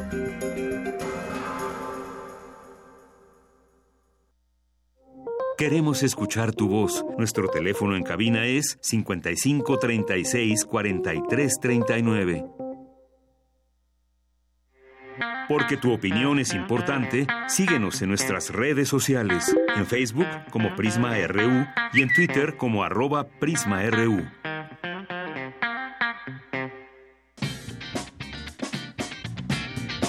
Mañana en la UNAM, ¿qué hacer y a dónde ir? Te recomendamos la conferencia El feminismo como paradigma científico, corrientes teóricas y epistemológicas del feminismo, con la participación de la doctora en antropología Marta Patricia Castañeda Salgado, adscrita al programa de investigación feminista. Asiste mañana 23 de agosto a las 10 horas al auditorio del Centro de Investigaciones Interdisciplinarias en Ciencias y Humanidades, ubicado en el cuarto piso de la Torre 2 de Humanidades, o sigue la transmisión en vivo en el sitio www.tv.ceich.unam.mx. Como parte de las actividades de la Cátedra Nelson Mandela de Derechos Humanos en Cine y Literatura, El Arte de la Resistencia, se proyectará la cinta Las Elegidas, del director David Pablos, largometraje basado en la obra homónima del escritor Jorge Volpi, quien aborda el tema de la trata de personas. Esta cinta aborda la historia de Ulises y Sofía, dos adolescentes enamorados que viven una relación convencional, la cual se tensa cuando el padre del chico lo obliga a prostituir a muchachas jóvenes. Sofía se convierte en su primera víctima y para sacarla de ahí, Ulises tendrá que reemplazarla por otra chica. La función es mañana 23 de agosto, en punto de las 16 horas, en la sala José Revueltas del Centro Cultural Universitario. La entrada general es de 40 pesos, con descuento habitual a estudiantes y profesores con credencial vigente.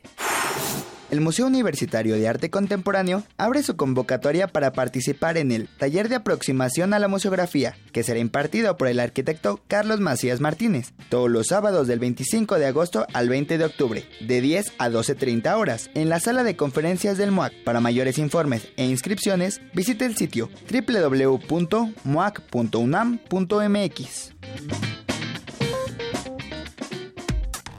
Relatamos al mundo. Relatamos al mundo. Bien, pues vamos a continuar aquí en Prisma RU en esta segunda hora. Vamos a enlazarnos con mi compañera Cindy Pérez Ramírez. Reflexionan en la UNAM el fracaso en materia de derechos humanos a más de 10 años de haber iniciado la guerra contra el narcotráfico. Cuéntanos, Cindy, muy buenas tardes. Deyanira, muy buenas tardes a ti y al auditorio de Prisma RU. La sala Carlos Chávez del Centro Cultural Universitario fue el escenario para el conversatorio Violencia y Violaciones a los Derechos Humanos en México, realizado en el marco de la cátedra Nelson Mandela, que en esta ocasión se titula El arte de la resistencia. Y es que Deyanira, hoy en día se calcula que más de 170 mil personas han sido asesinadas alrededor de 30 mil se encuentran desaparecidas en México. Es claro que la estrategia de militarización ha fracasado. A decir de Pedro Salazar Ugarte, director del Instituto de Investigaciones Jurídicas de esta casa de estudio, eh, vivimos en un estado de excepción permanente bajo una lógica autoritaria y de vulnerabilidad misma que parece continuar con la recién aprobada Ley de Seguridad Interior. Vamos a escucharlo. Esa ley es el resultado de una genuina, porque hay que decirlo, ilegítima exigencia de las Fuerzas Armadas de contar con algún tipo de sustento jurídico para estar haciendo lo que están haciendo porque llevaban más de 14 años haciendo unas tareas que no les tocaba hacer y con las consecuencias que sabemos que esto ha tenido. La Ley de Seguridad Interior es la peor pieza legislativa para el Estado Democrático Constitucional de México que se haya aprobado desde mi punto de vista, nunca. Que lo que hace es renunciar a una decisión estratégica de México desde el siglo XIX, que fue que las fuerzas civiles nunca iban a estar bajo el mando de las fuerzas militares. Porque lo que permite es que en algunos casos con declaratoria del presidente y en otros casos por decisión autónoma de las Fuerzas Armadas puedan ocupar un territorio y coordinar las acciones incluso de las autoridades democráticamente electas se mencionaba eh, que aunque las Fuerzas Armadas se utilizaron desde Vicente Fox, fue Calderón quien las formalizó sin hacer públicos los datos que justificaran la decisión de sacar los militares, de sacar a los militares a las calles. Por su parte, el coordinador de difusión cultural Jorge Volpi dijo que se sigue replicando esta narrativa de que el país vive una situación normal y no, estamos en un estado fallido. Esto es lo que dijo. Un Estado que para miles de sus ciudadanos, para cientos de miles de sus ciudadanos, no garantiza en ninguna medida la posibilidad de tener justicia. El problema central de la, eh, de la llegada de Felipe Calderón no es tanto solamente los operativos conjuntos, sino la conceptualización de esto como guerra contra el narco. Eso instala una narrativa que sigue siendo la misma que tenemos hasta el día de hoy una narrativa que implica una noción de verdad eh, desde el poder, en una guerra siempre que hay dos bandos enfrentados y que por supuesto estamos en uno y por lo tanto ese bando es el de los buenos y los otros necesariamente es el de los malos. El exhorto es a repensar la problemática de la violencia y las desapariciones, pues desde el arte, la literatura y por supuesto el periodismo de Yanira. Bien, pues muchas gracias Cindy por esta información. La ley de seguridad interior se discutió mucho en su momento y pues sí, es una situación normal la que estamos viviendo. Ojalá que no, no lo piense mucha gente así y que también veamos lo que significa un Estado fallido. Muchas gracias Cindy. Hasta luego, Deyanira. Muy buenas tardes. Hasta luego, muy buenas tardes. Y bueno, justamente con esta, con esta información nos ligamos a a la siguiente entrevista. Ya está aquí con nosotros Juan Alberto Cedillo, autor de Las guerras ocultas del narco, como les habíamos anunciado al inicio del programa. Estaríamos platicando con él sobre su libro y bueno, estamos transmitiendo también eh, a través de Facebook Live. ¿Qué tal, Juan Alberto Cedillo? Bienvenido, muy buenas Muchas gracias por la invitación. Oye, pues eh, es un libro que pues su portada nos indica muchas cosas. Eh, yo leía la introducción, te comentaba ahorita fuera del aire que es una introducción muy fuerte porque se interrumpe la vida cotidiana y normal cuando cubres eventos ligados al narcotráfico. Es un cisma en la vida propia de, quienes reportan la nota, de quienes investigan. Eh, estás entregado en cuerpo y alma pues a este tipo de investigaciones. Platícanos un poco de este de este libro y qué pasó en esta en estos años en que nos que nos ubicas? Pues mira, como se dijo anteriormente con Calderón, pero lo que se conoce es que antes de Calderón con, Vicente Fox, México empieza a sufrir una transformación que le cambia el rostro del país, ¿no? Realmente la violencia empieza en Nuevo Laredo en el 2004, vienen creciendo. En 2004 hay la peor crisis de violencia en México porque son cerca de 2.000 muertos que pasó desapercibida y en la región noreste se extendió a partir del 2007, que tiene su punto máximo en Monterrey en el 2010, 2011, 2012, pero ya estaba incendiándose Tamaulipas, Ciudad Juárez, Tijuana, después Michoacán, etcétera, ¿no? En el caso del noreste, a mí me toca estar en Monterrey y moverme en Tamaulipas y en Coahuila. Entonces, eh, a partir del 2007 para mí se convierte en una situación donde los actos violentos empiezan a venirse en serie, ¿no? Uno tras otro, masacres, descuartizados, cosas terribles que nunca se habían visto en México. Entonces eso te cambia la vida porque el periodismo, pues de repente, aunque yo estaba en la área económica, todos nos empiezan a, la violencia nos empieza a sumergir en ese marasmo que se empieza increciendo y después le transforma toda la el sentido de lo que es México, ¿no? La, la, la, visión que tenemos de México. Y a mí me toca, después ya más años más adelante, gracias a proceso, visitar las Cortes de Texas por los juicios que estaban ocurriendo en los Estados Unidos de capos capturados en nuestro país y extraditados a los Estados Unidos. Me toca cubrir juicios en Austin, en, en San Antonio, en Dallas, donde están altos mandos del cártel del Golfo, altos mandos de los Zetas, donde cuentan las historias de cómo operaron, cómo traficaron, cómo se pelearon, cómo se dividieron, qué, qué autoridades corrompieron, cómo mandaban la droga a los Estados Unidos, etcétera, ¿no? Información es, muy importante, ¿no? Que, revelaba para las autoridades de cómo seguir la pista. Y ahorita se mencionaba algo muy importante, que la narrativa de la violencia y la narrativa de la inseguridad que tenemos actualmente es la narrativa del Estado y el oficialismo. Y eso tiene un problema porque en las regiones donde el narco pero las autoridades tuvieron mucha complicidad. Entonces la visión oficial se ve viciada por la incompetencia o por la complicidad. Entonces tener Coahuila, Tamaulipas, exactamente y en muchas regiones. Y entonces tener esta visión de los propios criminales contando sus historias Ah, apoyadas por la DEA, por las investigaciones de los Estados Unidos, el lavado de dinero, etcétera, etcétera. Entonces, esa es la base del libro. Básicamente es contar una historia interna de los Zetas desde el, desde el 2001 hasta el 2016. Así es. Cómo operaron, cómo se pelearon, con quiénes aliaron, a quiénes compraron, las masacres que cometieron. Claro. Y bueno, aquí nos cuentas pues los lugares que, que recorriste, que son pues muchos lugares, a quienes, con quienes te entrevistaste, por ejemplo. Este trabajo periodístico que pues realmente tiene un, un, gran valor.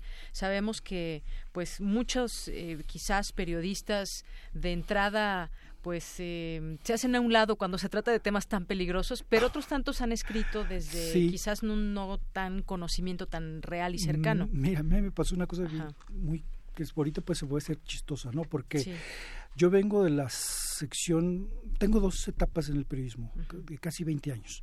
Mis primeros 10 años son con la IP, con Expansión, la revista de negocios, con el financiero y con secciones de finanzas, negocios. Pero a partir del 2000, pasado el 2001, 2004, la violencia nos empieza a atrapar. Los policíacos, la tradicional fuente policíaca, pues empiezan a ver que esto ya no es lo normal de una cobertura de lo que era la fuente policíaca, sino que empieza a pasar cosas que ya no eran lo, lo, normal, ¿no? Empieza este fenómeno de la violencia a crecer. Y los que veníamos desde fuera se nos hizo muy excitante, muy este atractivo, y las adrenalina y las balaceras, y que vas a correr un colgado, ah, chihuahua. Entonces fue irse metiendo poco a poco y luego darse cuenta cuando estabas adentro, darse cuenta de la dimensión del asunto y los riesgos, entonces ahora salte, ¿no? Pero ya no era fácil salirse. Entonces ahí me tuve que quedar. Y se tuvo que aprender también a reportear la nota roja, pero ya no la, la nota del atropellado. exactamente, esa era la fuente policíaca normal, el atropellado, el robo, los choques, este, algún balaseado por alguna situación. sobre todo cuchilladas y muertos. Y esto ya trascendía todo eso. Claro, ya trascendía. Balaceras en las calles, etcétera. Así es, hay un, hay un caso también, el de San Fernando, de los migrantes que fueron atrapados o eh, pues bueno sabemos esta historia con los zetas pero que nos pones en, en el contexto de cómo ¿cómo, cómo fue que, pasó todo en San Fernando? ¿Quiénes operaban ahí? Y además, por ejemplo, el caso de, Coahuila y otros decías donde las autoridades son las que se sentían protegidas por el narcotráfico y entonces eh, sabemos lo em, se ha conocido también por distintos trabajos lo sanguinario de los de los Zetas, por ejemplo, y, esto pues nos atrapa para conocer cómo, cuál es ese contexto que hay, por qué en San Fernando, por ejemplo, ¿no? Paso de migrantes, paso de droga, eh, paso de droga, enfrentamientos con otros cárteles.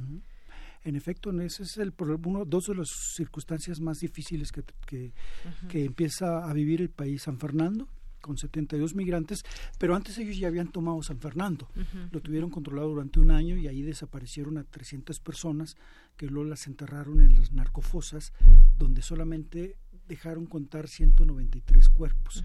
Y el gobierno dio la orden de que se parara al 193. La cifra oficial de las narcofosas en San Fernando son 193, pero luego siguieron sacando 100 más. Pero eso ya no los quisieron, dijeron, no, esto es demasiado, ¿no? Porque ellos tenían ahí como el centro de distribución para toda la región, era como la base central de la droga que venía para Centroamérica.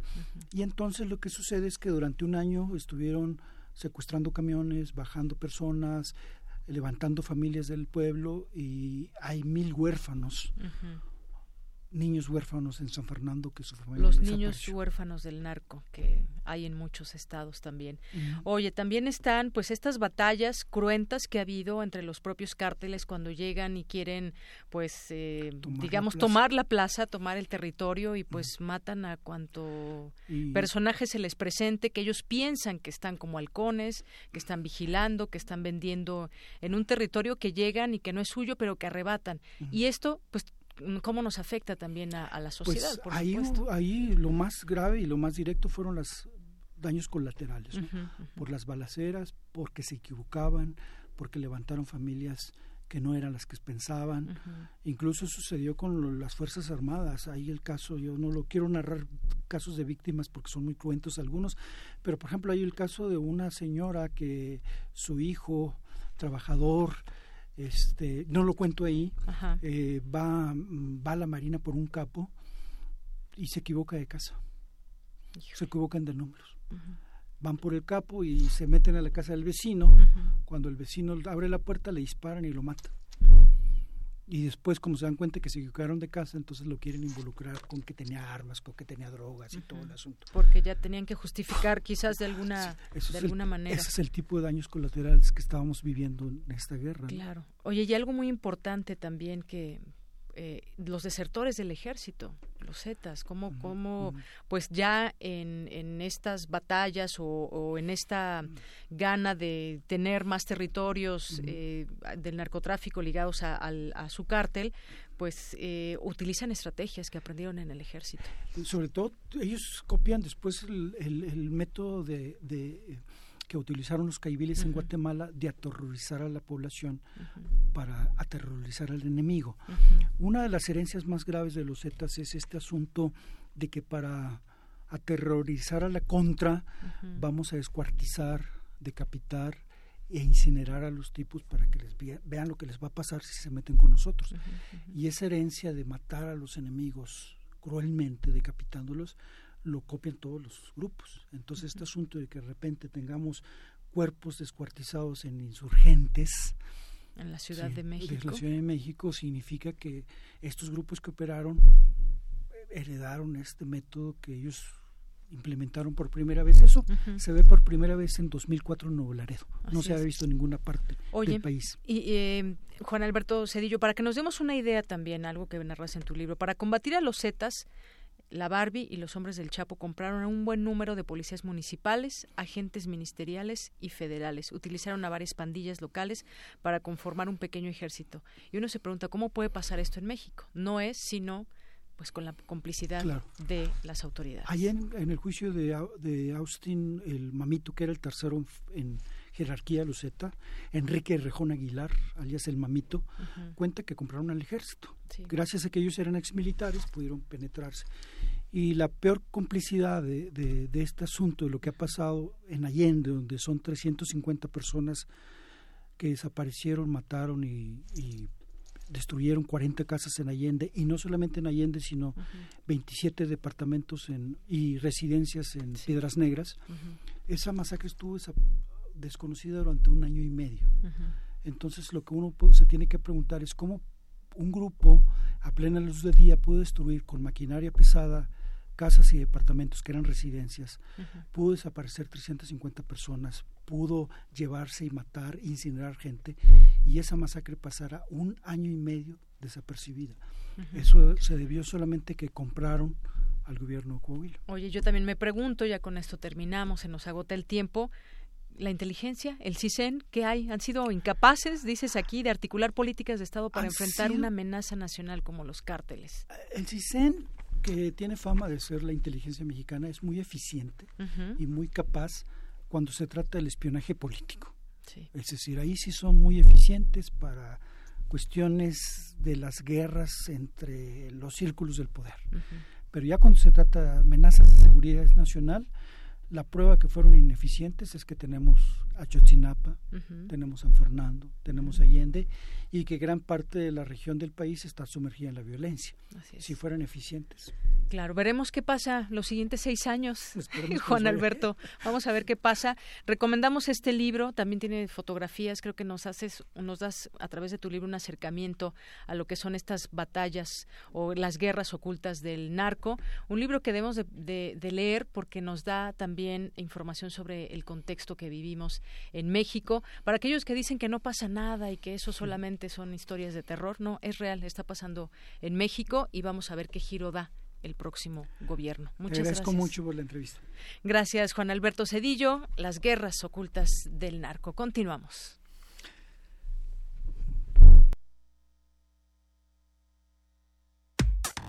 Relatamos al mundo. Relatamos al mundo. Porque tu opinión es importante, síguenos en nuestras redes sociales, en Facebook como Prisma RU y en Twitter como arroba PrismaRU. Queremos escuchar tu voz. Nuestro teléfono en cabina es 55 36 43 39. Continuamos, dos de la tarde con 24 minutos. Dulce García nos informa sobre el Instituto de Investigaciones Jurídicas de la UNAM llevó a cabo la mesa redonda, el hartazgo antisistema a la construcción de una nueva gobernabilidad. ¿De dónde vendrán los contrapesos? Adelante, Dulce, buenas tardes. Deyanira, muy buenas tardes a ti al auditorio de Prisma RU, con el objetivo de generar una reflexión prospectiva de los efectos de los resultados electorales y su relación con aspectos específicos de relevancia de la vida política para el país. El Instituto de Investigaciones Jurídicas de la UNAM llevó a cabo el seminario del hartazgo antisistema a la construcción de una nueva gobernabilidad, en donde María Marván, investigadora de dicha entidad académica, señaló que quizá el triunfo de Morena en las pasadas elecciones se deba al descrédito hacia los partidos electorales tradicionales. No podemos explicar el triunfo de Morena y de López Obrador si no reconocemos el descrédito en los partidos tradicionales, la desconfianza y la pérdida de legitimidad. Sin embargo, creo que también este argumento es necesario matizarlo. Las elecciones siguen siendo, y lo marcó muy bien Flavia, las elecciones en México siguen siendo el mecanismo a través del cual los mexicanos elegimos a quienes nos gobiernan. Otra de las finalidades del encuentro fue la de proponer una nueva distribución de fuerzas políticas en el ámbito federal y local y las nuevas relaciones entre el Ejecutivo federal con los ejecutivos locales. María Marván añadió que los mexicanos creen en las elecciones, así que los partidos deben ver cuáles son los retos que ello conlleva. El primer reto, y claro que es muy fácil o muy cómodo tener retos desde el tamaño de victoria que, tuvo Morena, pero no por ello no deja de tener retos, el primer, metro, eh, el primer reto es no caer en lo que le sucedió al PAN en el año 2000, es decir, formar gobierno y no perder al partido la demanda de recursos humanos y de cuadros a la que está sometida Morena no es cosa menor y tiene que lograr algo que no hemos logrado en este país en más de 100 años, que es ser un buen partido político y al mismo tiempo ser un buen gobierno sin que el partido viva y dependa del gobierno. Hasta aquí el reporte. Muy buenas tardes. Gracias, Dulce. Muy buenas tardes. Continuamos. María Suyapa Cacho Álvarez, quien viene de la costa norte de Honduras, pertenece al grupo étnico Garifona. Es otra de las asistentes al noveno diplomado intercultural para fortalecer el liderazgo de mujeres indígenas. Mi compañera Ruth Salazar nos platica.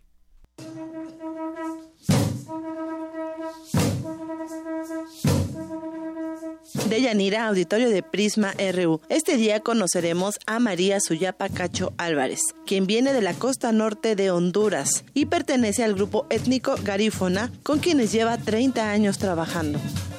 Actualmente yo estoy trabajando en una pastoral inculturada a nivel de Centro y Norteamérica, es decir, visitando las diferentes comunidades garífonas que hay en Honduras, que hay en Belice, que hay en Guatemala y en la diáspora en los Estados Unidos. Entonces el trabajo que estoy realizando viajo bastante, me meto mucho con la gente en sus comunidades, veo cómo viven la pobreza, terrible pobreza, y no solamente una pobreza material, también una pobreza en el sentido de aceptar y reconocer lo suyo, eh, de, su cultura, de sus costumbres, tradiciones.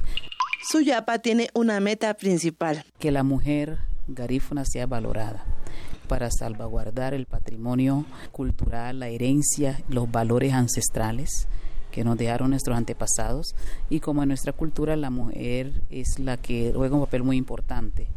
Entonces es la que transmite los valores, es la que transmite todas estas costumbres, tradiciones orales que nos dejaron nuestros antepasados y que son muy buenas y que son también el idioma, particularmente el idioma eh, garífuna. Queremos que se vaya extendiendo a los lugares donde y ahora ya a la ciudad muchos estudiantes se van a la ciudad se van los pueblos a la ciudad y cuando regresan ya no quieren hablar su idioma como en otras regiones del mundo, la falta de representación de las mujeres en los espacios de poder es una constante.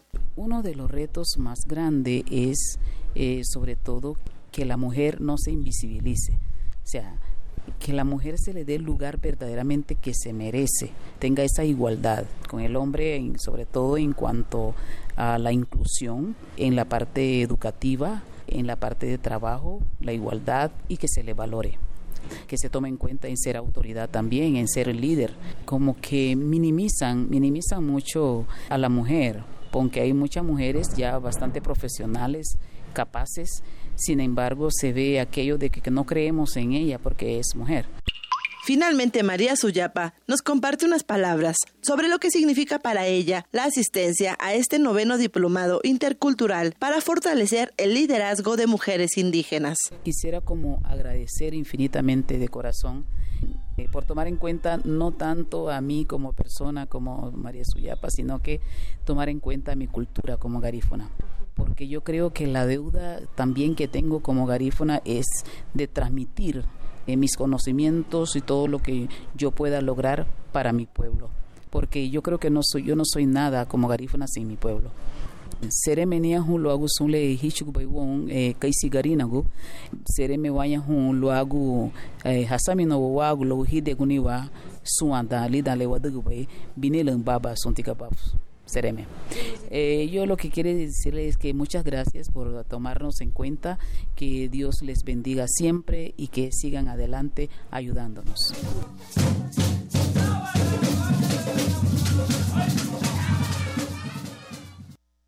Gracias, Ruth. Muy buenas tardes. Bueno, hace rato le decíamos del sismo de magnitud 5.6. Sí se activaron las alertas, pero en el centro de la ciudad, el centro y sur de la Ciudad de México, según se tiene aquí información y en imágenes donde pues la gente que la oyó, la logró escuchar, pues salió de sus lugares aquí en la Ciudad de México. Y tenemos también los, los ganadores de el libro Criminología Verde, del que platicábamos hace un rato. Son María Teresa Luna Pérez, Enrique Nuño Claudio, Edgar Abner Huerta Claverío y pueden pasar a recogerlos a partir de hoy, eh, a partir de las 10 de la mañana y hasta las 5 de la tarde, a partir de hoy si gustan, con una eh, identificación oficial. Bien, pues continuamos con la información. Se realizó el coloquio México Olímpico, Reflexiones Históricas, 50 años de la decimonovena Olimpiada que se realizó en nuestro país. Dulce García nos amplía esta información.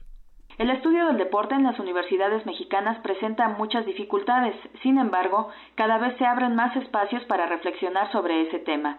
Es el caso del coloquio México Olímpico, Reflexiones Históricas a 50 años de la decimonovena Olimpiada de Verano, realizado por el Instituto de Investigaciones Históricas de la UNAM en el cual el doctor Andreu Espasa, profesor de la Facultad de Filosofía y Letras de esta casa de estudios, dio un retrato del contexto histórico del 68 en el marco de la Guerra Fría. Aquí sus palabras. El caso de México es especialmente relevante por la gran habilidad que tenía la diplomacia mexicana en ese momento para posicionarse esencialmente como país proestadounidense, pero con un margen de maniobra que no tenían muchos otros países latinoamericanos y que se vio claramente en el caso de Cuba, en el caso de ser el país que no rompió relaciones con Cuba tras la revolución del 59.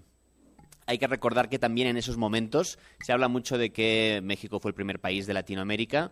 También hay que tener en cuenta que México era en aquellos momentos el primer país también hispanohablante a nivel de más importante del mundo, en el sentido no solo demográfico, que, lo, sigue, lo sigue siendo, sino también que era el que tenía la mejor posición diplomática. Deyanira Andreu Espasa dijo que las Olimpiadas significan un foco mundial que representan a un país como un escaparate que no puede ser manchado. Y también, evidentemente, los movimientos de protesta, cómo aprovechan para, para visibilizarse en un contexto en el que el foco de atención mundial está fijado en la ciudad que celebra los Juegos no fue evidentemente ni mucho menos tan relevante, pero en Barcelona 92, si se fijan, si miran ustedes las imágenes de Barcelona 92, verán que hay una gran cantidad de banderas catalanas. Hay más banderas catalanas que banderas españolas. Y de hecho, para el movimiento nacionalista catalán, el 92 fue un punto de inflexión importante. En aquel momento no se pedía la independencia, se pedía tener un comité olímpico propio. Hasta aquí mi reporte de Yanira. Muy buenas tardes.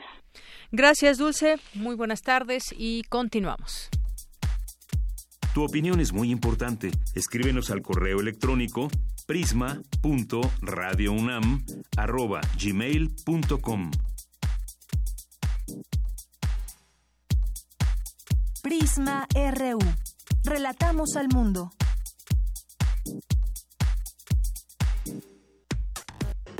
Prisma RU. Relatamos al mundo.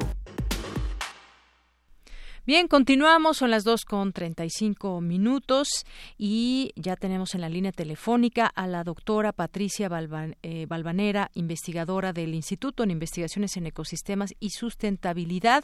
Y bueno, la habíamos buscado, qué bueno que está aquí con nosotros, porque ella fue electa en Alemania como copresidenta de la evaluación global de la Plataforma Intergubernamental para la Biodiversidad y los Servicios Ecosistémicos. Eh, y también, bueno, pues el Que es una entidad que forma parte de la Organización de Naciones Unidas. Doctora, bienvenida a este espacio. Muy buenas tardes. ¿Qué tal? Muy buenas tardes, qué gusto saludarlos. Igualmente, bueno, pues este nombramiento que se le dio el pasado 2 de agosto tendrá una duración de dos años y medio y bueno, pues también eh, junto con otros tres investigadores, coordinará el esfuerzo de más de 100 expertos de todo el mundo en este proyecto. Me gustaría que nos platique un poco de este gran proyecto y, bueno, pues cuáles son esos temas que nos podría platicar a todo el auditorio. Claro que sí. Mire, esta es una evaluación que pretende mostrar eh, hacer una evaluación de cuáles son la diversidad de valores que tenemos sobre la naturaleza. Eh, podemos valorar un árbol, una cuenca, por lo que obtenemos de este, porque es una fuente de empleo, porque es un árbol sagrado, porque es de nuestros antepasados. Hay muchas visiones sobre la naturaleza, pero hoy en día imperan ciertas visiones sobre otras y tenemos conflictos. Entonces, esta evaluación pretende hacer un mapa de cuáles son estas visiones, cómo se pueden evaluar, cómo se miden cuáles son las que realmente cuentan a la hora de la toma de decisiones y qué ejemplos hay en donde hay una inclusión más amplia de visiones y otros una inclusión menos amplia, cuáles son las implicaciones de incluir las visiones de distintos actores y cuáles no, y qué necesitamos para lograr la sustentabilidad en función de incluir o no incluir y cómo incluir estas diferentes visiones de la naturaleza. Entonces, básicamente, contamos con cuatro co-coordinadores, entre que yo soy parte de este equipo, eh, venimos de formaciones distintas de países distintos y vamos a tener 70 coautores de diferentes partes del planeta que nos van a ayudar a justamente hacer una revisión crítica de todo lo que se ha publicado a la fecha sobre estos temas para poder generar un documento que sea relevante para los gobiernos, el cual deberá ser aprobado palabra por palabra por los 130 países que firman en la plataforma intergubernamental IBES y que una vez que lo aprueben, pues este documento contará con esta aprobación de los 130 países, ¿no? no es. normativo, no hay un compromiso, pero hay un cierto nivel de, eh, digamos, de acuerdo. Y bueno, pues es un proyecto muy grande, muy ambicioso, doctora, eh, pues valorar la, la, biodiversidad desde distintas visiones, enfoques, con todos estos expertos, todas estas naciones, sistemas de conocimiento y bueno, todo ello en reconocer los beneficios de la riqueza biológica, que la riqueza biológica eh, tiene y provee al bienestar humano también y se puede incidir en políticas públicas para la conservación. Eh, la biodiversidad tiene que ver, es un amplio espectro.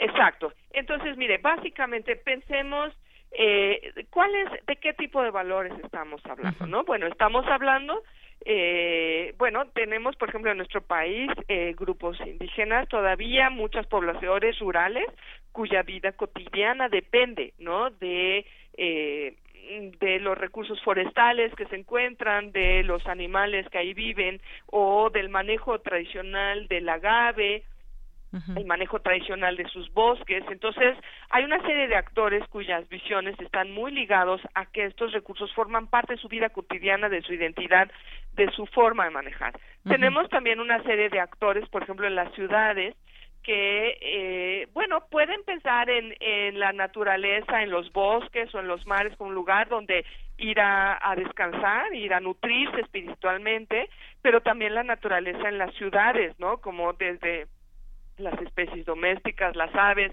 toda esta posibilidad de tener, contar con huertos, pero también nos podemos ir a otras escalas y pensar cuál es el papel de la naturaleza, por un lado, como un patrimonio de nuestro país o de la humanidad, de la importancia de tenerlo protegido para las siguientes generaciones, pero también esta biodiversidad como su papel fundamental en regular procesos que ocurren a nivel eh, de nuestro país y de todo el planeta, como podría ser el papel de la selva lacandona, de del Amazonas o de los mares globales, cuya biodiversidad no solo es importante para eh, pesquerías, para recursos, sino también para un funcionamiento adecuado de nuestra biosfera y el mantenimiento de la vida en la Tierra, ¿no? Entonces la idea es ver todas estas visiones, cómo, cómo las contabilizamos y un poco eh, hacer una evaluación que acerca de qué tanto la tendencia que tenemos actualmente de todo querer valorar económicamente y además de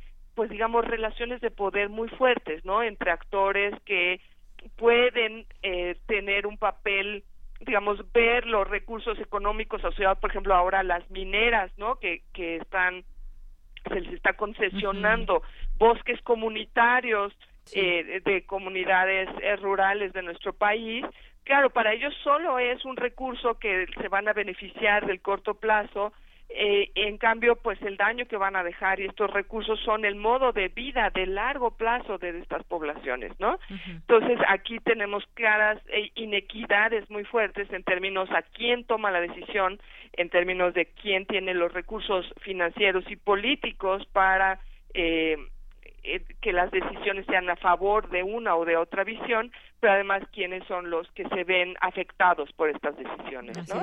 Y quién llevan los costos y que justamente pues yo le quería preguntar eso de cuál debería ser la decisión más urgente que debe tomar México en materia de biodiversidad. Nos tiene ya algunos temas como los que nos mencionó. Es un cargo eh, de una una responsabilidad muy grandes muy importantes eh, cuál sería eh, su evaluación su evaluación respecto al trato e importancia que se le da a la biodiversidad de nuestro país si nos comparamos con otras naciones bueno, eso, eh, pues existe una serie de claroscuros, ¿no? O sea, claramente México tiene un papel muy destacado en términos de los estudios que han hecho investigadores de la UNAM y de otras instituciones académicas y del trabajo tan extraordinario que ha hecho la Comisión Nacional este, para el uso y conocimiento de la biodiversidad. En ese sentido, somos un país muy privilegiado porque contamos con un equipo de académicos y con un instituto gubernamental con un impacto a nivel global impresionante. Es un modelo a nivel eh, global a seguir. Ahora, ¿qué tanto actualmente las políticas públicas son congruentes con las necesidades de mantener esta biodiversidad, respetar estos diferentes valores y mantenerlo a largo plazo? Pues ahí, eh, pues tenemos problemas. O sea, durante muchos años hemos creado una red de áreas naturales protegidas, pero en, en este sexenio en particular se han concesionado a mineras, a a extracción de, de combustibles mucho estos bosques y este si pensamos en nuestras costas y mares pues tenemos lugares hermosísimos con gran valor cultural con gran valor espiritual eh, pero tenemos un crecimiento desmedido digamos de un turismo que no necesariamente es compatible con la conservación. Y entonces en ese sentido también México hay que decirlo ha sido líder en lo que se llama la eh, la es que no me acuerdo la palabra en español, en inglés es mainstreaming, la incorporación explícita de la biodiversidad a las actividades productivas. Si México, con toda la experiencia que tiene, con toda la tradición que hay de manejo eh, en comunidades rurales, en pequeños productores, pesqueros, forestales, etcétera, existen muchas iniciativas muy valiosas de cómo incorporar la biodiversidad explícita a actividades agrícolas, pecuarias, forestales y pesqueras, ¿no? Y entonces tenemos realmente casos muy icónicos, ejemplos extraordinarios, eh, pero desafortunadamente no siempre las políticas públicas o el tamaño digamos de el apoyo gubernamental no es lo mismo. Si nosotros pensamos el presupuesto que tiene CONAMP con respecto al presupuesto que tienen eh, Zagarpa pues eh, digamos claro es, es perdón estoy comparando un programa con una secretaría, pero digamos programas equivalentes de la lucha contra el hambre, etcétera, pues estamos hablando de magnitudes de presupuestos totalmente diferentes, ¿no? Entonces, eso habla de las prioridades que le damos como país. Muy bien. Pues doctora, un gusto platicar con usted. Ojalá que pues en este en este cargo le vaya muy bien y en algún momento podamos tener la oportunidad de platicar con usted para pues ir viendo también pues cómo se van dando estos temas, cómo se va discutiendo, qué es lo que se pone en la mesa, porque cuáles son pues esos problemas globales a los que nos enfrentamos y justamente con todas estas visiones de los de otros países que, que participen. Por lo pronto, muchas gracias y felicidades por este nuevo esta nueva tarea y esta nueva aventura dentro del tema de la biodiversidad. Pues muchísimas gracias a ustedes por la entrevista y pues estamos ya planeando la primera reunión de autores, probablemente en la Ciudad de México, en la Ciudad de Querétaro, así es que ya les estaremos informando para poder compartir con ustedes el arranque de ya físicamente el encuentro de estos autores y poderles compartir el entusiasmo y todas las visiones que se estén generando. Claro que sí. Muchas gracias, doctora.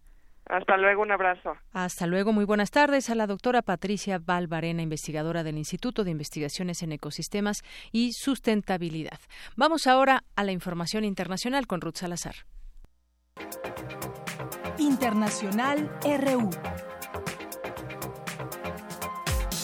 El presidente de Estados Unidos, Donald Trump, arremetió en contra de su ex abogado Michael Cohen, después de que este implicara al mandatario en dos delitos graves mientras se declaraba culpable de ocho cargos federales. Se trata de cargos graves que reflejan una tendencia a la mentira y a la deshonestidad, pero que además fueron cometidos por un abogado. El señor Cohen decidió situarse por encima de la ley y va a pagar por ello un alto precio.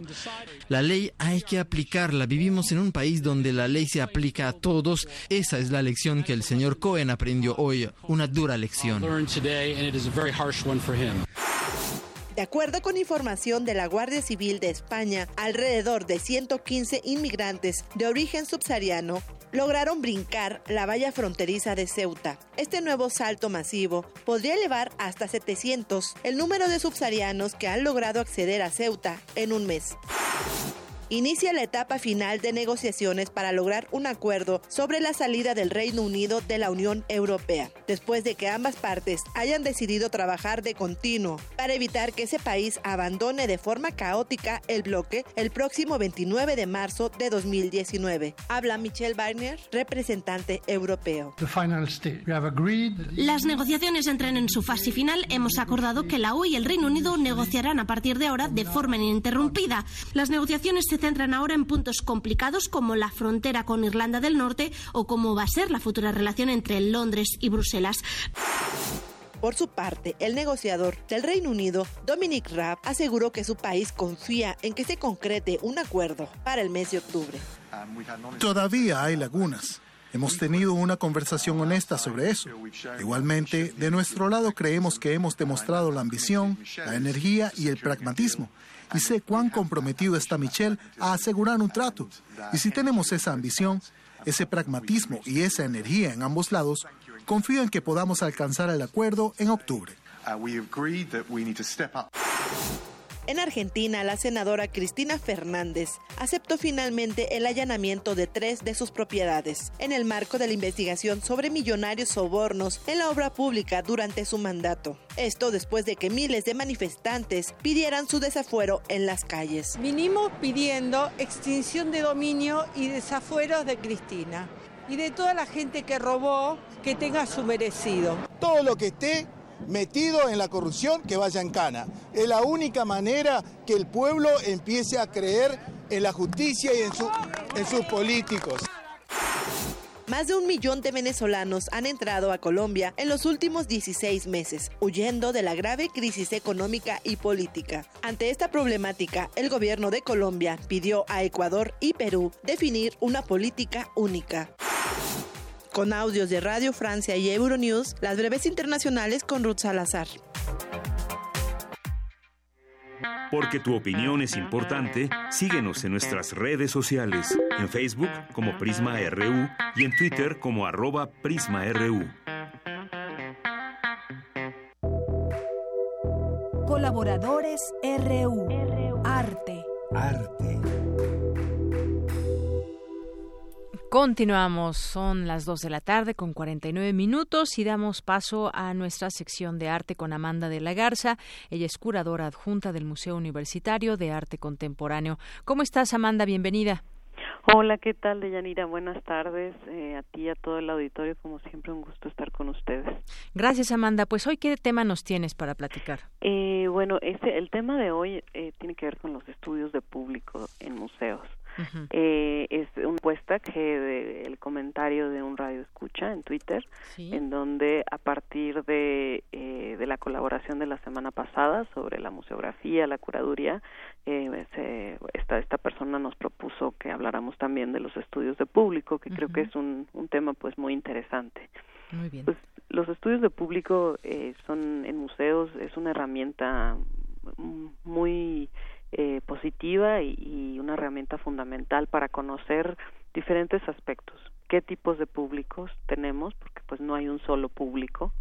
Eh, las características eh, los gustos de ese público eh, la frecuencia con la que visitan el museo, es decir, si son si si el tipo de programa que está ofreciendo un museo atrae a públicos nuevos o más bien consolida a los que ya eh, han acudido al mismo museo durante pues varias ocasiones o años, es decir, públicos asiduos, por decirlo de alguna manera. Eh, y, y, también bueno las metodologías de, para realizar los estudios de público son pues muy diversas eh, hay por un lado aproximaciones mucho más eh, cuantitativas, es decir, de orden estadístico, que van desde el número de visitantes, los perfiles socioeconómicos, eh, de edad, eh, o sea, de diferentes grupos de edad, eh, de lugares de procedencia, ¿no? Como también para entender los flujos eh, dentro de la ciudad, es decir, cómo se inserta una, un determinado museo en términos de, pues, de, del origen de las personas que, que acuden, y por otro lado también eh, pues eh, eh, metodologías de índole cualitativo, ¿no? Como en, como las que se emplean, digamos, en, en las ciencias sociales, el, las de tipo cualitativo, pues apuntan a, digamos, a aspectos eh, que no son datos duros, es decir, que tienen que ver mucho más con la interpretación eh, y con cómo los públicos están relacionándose con eh, una determinada exposición o con determinados contenidos, una programación que se ofrece. Y evidentemente, pues también se puede hacer justo como comentaba, a partir de un ejemplo particular, como sería una exposición, eh, y o en términos mucho más generales de la programación de un museo, de los aspectos de comunicación en un museo. Y en ese sentido, pues como digamos las estadísticas arrojan resultados pero hay un momento de interpretación de esas estadísticas. Es decir qué es lo que nos están diciendo esos datos también en relación al contexto de museos de determinada ciudad. Y en ese sentido bueno hay eh, hay, este observatorio iberoamericano de museos que también eh, pues ha planteado determinadas metodologías de estudio de públicos en los museos en Iberoamérica eh, y por otro lado, eh, creo que también eh, otro aspecto a considerar sobre el estudio de públicos tiene que ver con eh, qué se hace con esos resultados. Es decir, por un lado es un diagnóstico interno para los museos para entender pues cómo es el vínculo con el público. Eh, por otro lado, eh, de qué manera pueden impactar en pues la oferta eh, que se hace en el museo, tanto de actividades paralelas como de, eh, del, digamos, de los aspectos de comunicación, que también estamos haciéndolo en términos de comunicación. Pero hay un debate que creo que es interesante eh, destacar. Es decir, las programaciones de los museos deben construirse a partir del gusto y expectativas del público o los museos tienen el cometido también de ir más allá de satisfacer el gusto del público. Pues qué buena pregunta, ¿no? Así es, o sea, eh, creo que en ese sentido yo diría que cabría preguntarse o preguntarnos, ¿no? Tanto como visitantes como como aquellos que trabajamos en los museos, eh, que si no también es el cometido de, los museos, por ejemplo el MOAC, un museo universitario, de eh, de precisamente dar a conocer al público cosas que de alguna manera o exposiciones, artistas, investigaciones que a lo mejor no son lo más popular, ¿no? Pero que aportan reflexiones, contenidos importantes que eh, a, lo mejor no serían, eh, digamos, la primera decisión del público para ir a ver.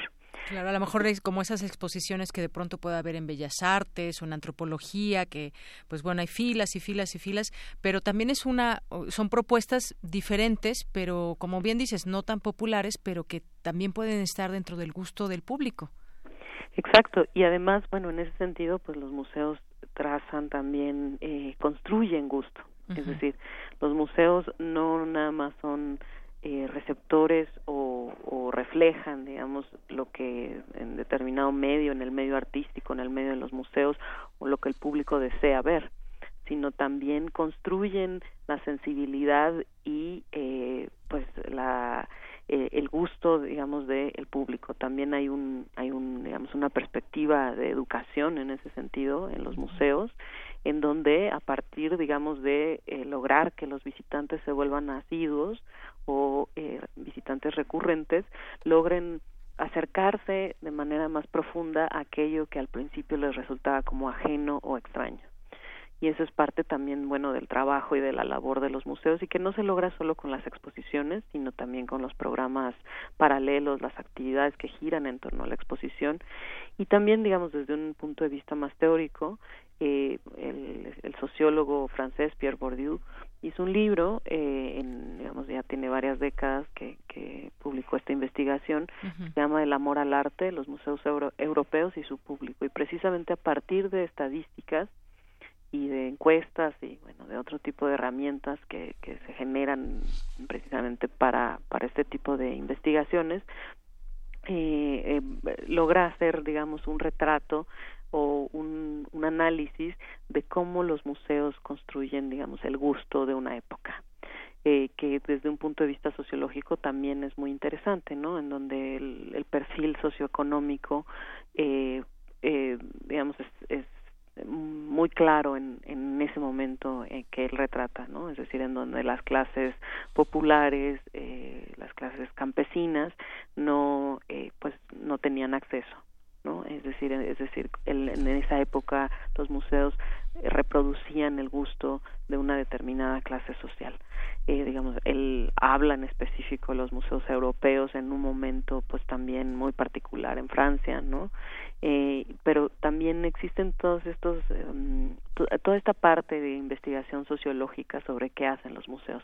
Es diferente, digamos, a los propósitos que tiene un estudio público al interior de un museo, ¿no? Es decir, una cosa es la investigación social, en donde uno analiza las dinámicas sociales, y otro, eh, la construcción de una herramienta que puede ayudar a mejorar, pues, eh, la relación con el público, a entender al público, eh, que puede ser una entidad muy abstracta, ¿no? Y que es muy difícil, digamos, es algo también muy inmaterial en la medida en que pues no se trata de comprar un producto, ¿no? Sino eh, el arte que tiene que ver, digamos, con contenidos muy simbólicos, inmateriales, con, digamos, la historia del arte y que también los museos están emplazados en contextos específicos, es decir, a diferencia de, pues a lo mejor una tradición mucho más amplia de estudios de público en Estados Unidos o en Europa, en América Latina no se han desarrollado, digamos, tantos estudios de público, ¿no? También por la parte de recursos, etcétera, pero creo que es un tema muy interesante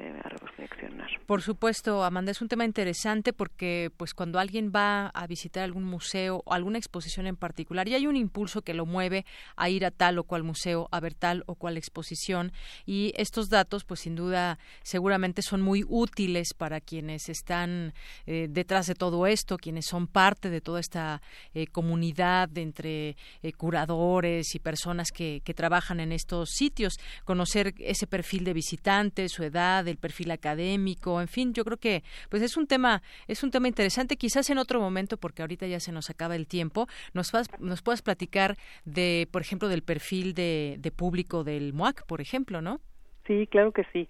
Eh, si quieren en una próxima colaboración eh, eh, podemos hablar más a fondo. Así es, así es porque no solamente digo está en la universidad, está ahí en Ciudad Universitaria, pero pues es un sitio abierto al público. Pues Amanda de la Garza, muchísimas gracias por estar con nosotros este día miércoles. Gracias y nos escuchamos al siguiente. Gracias, hasta luego. Hasta luego, muy buenas tardes. Gracias Amanda de la Garza, curadora adjunta del Museo Universitario de Arte Contemporáneo. Y con esto nos despedimos. Muchas gracias por su atención. Soy Deyanira Morán. Gracias a todo el equipo. Gracias Paco Ángeles. Y bueno, pues nos escuchamos mañana en punto de la una.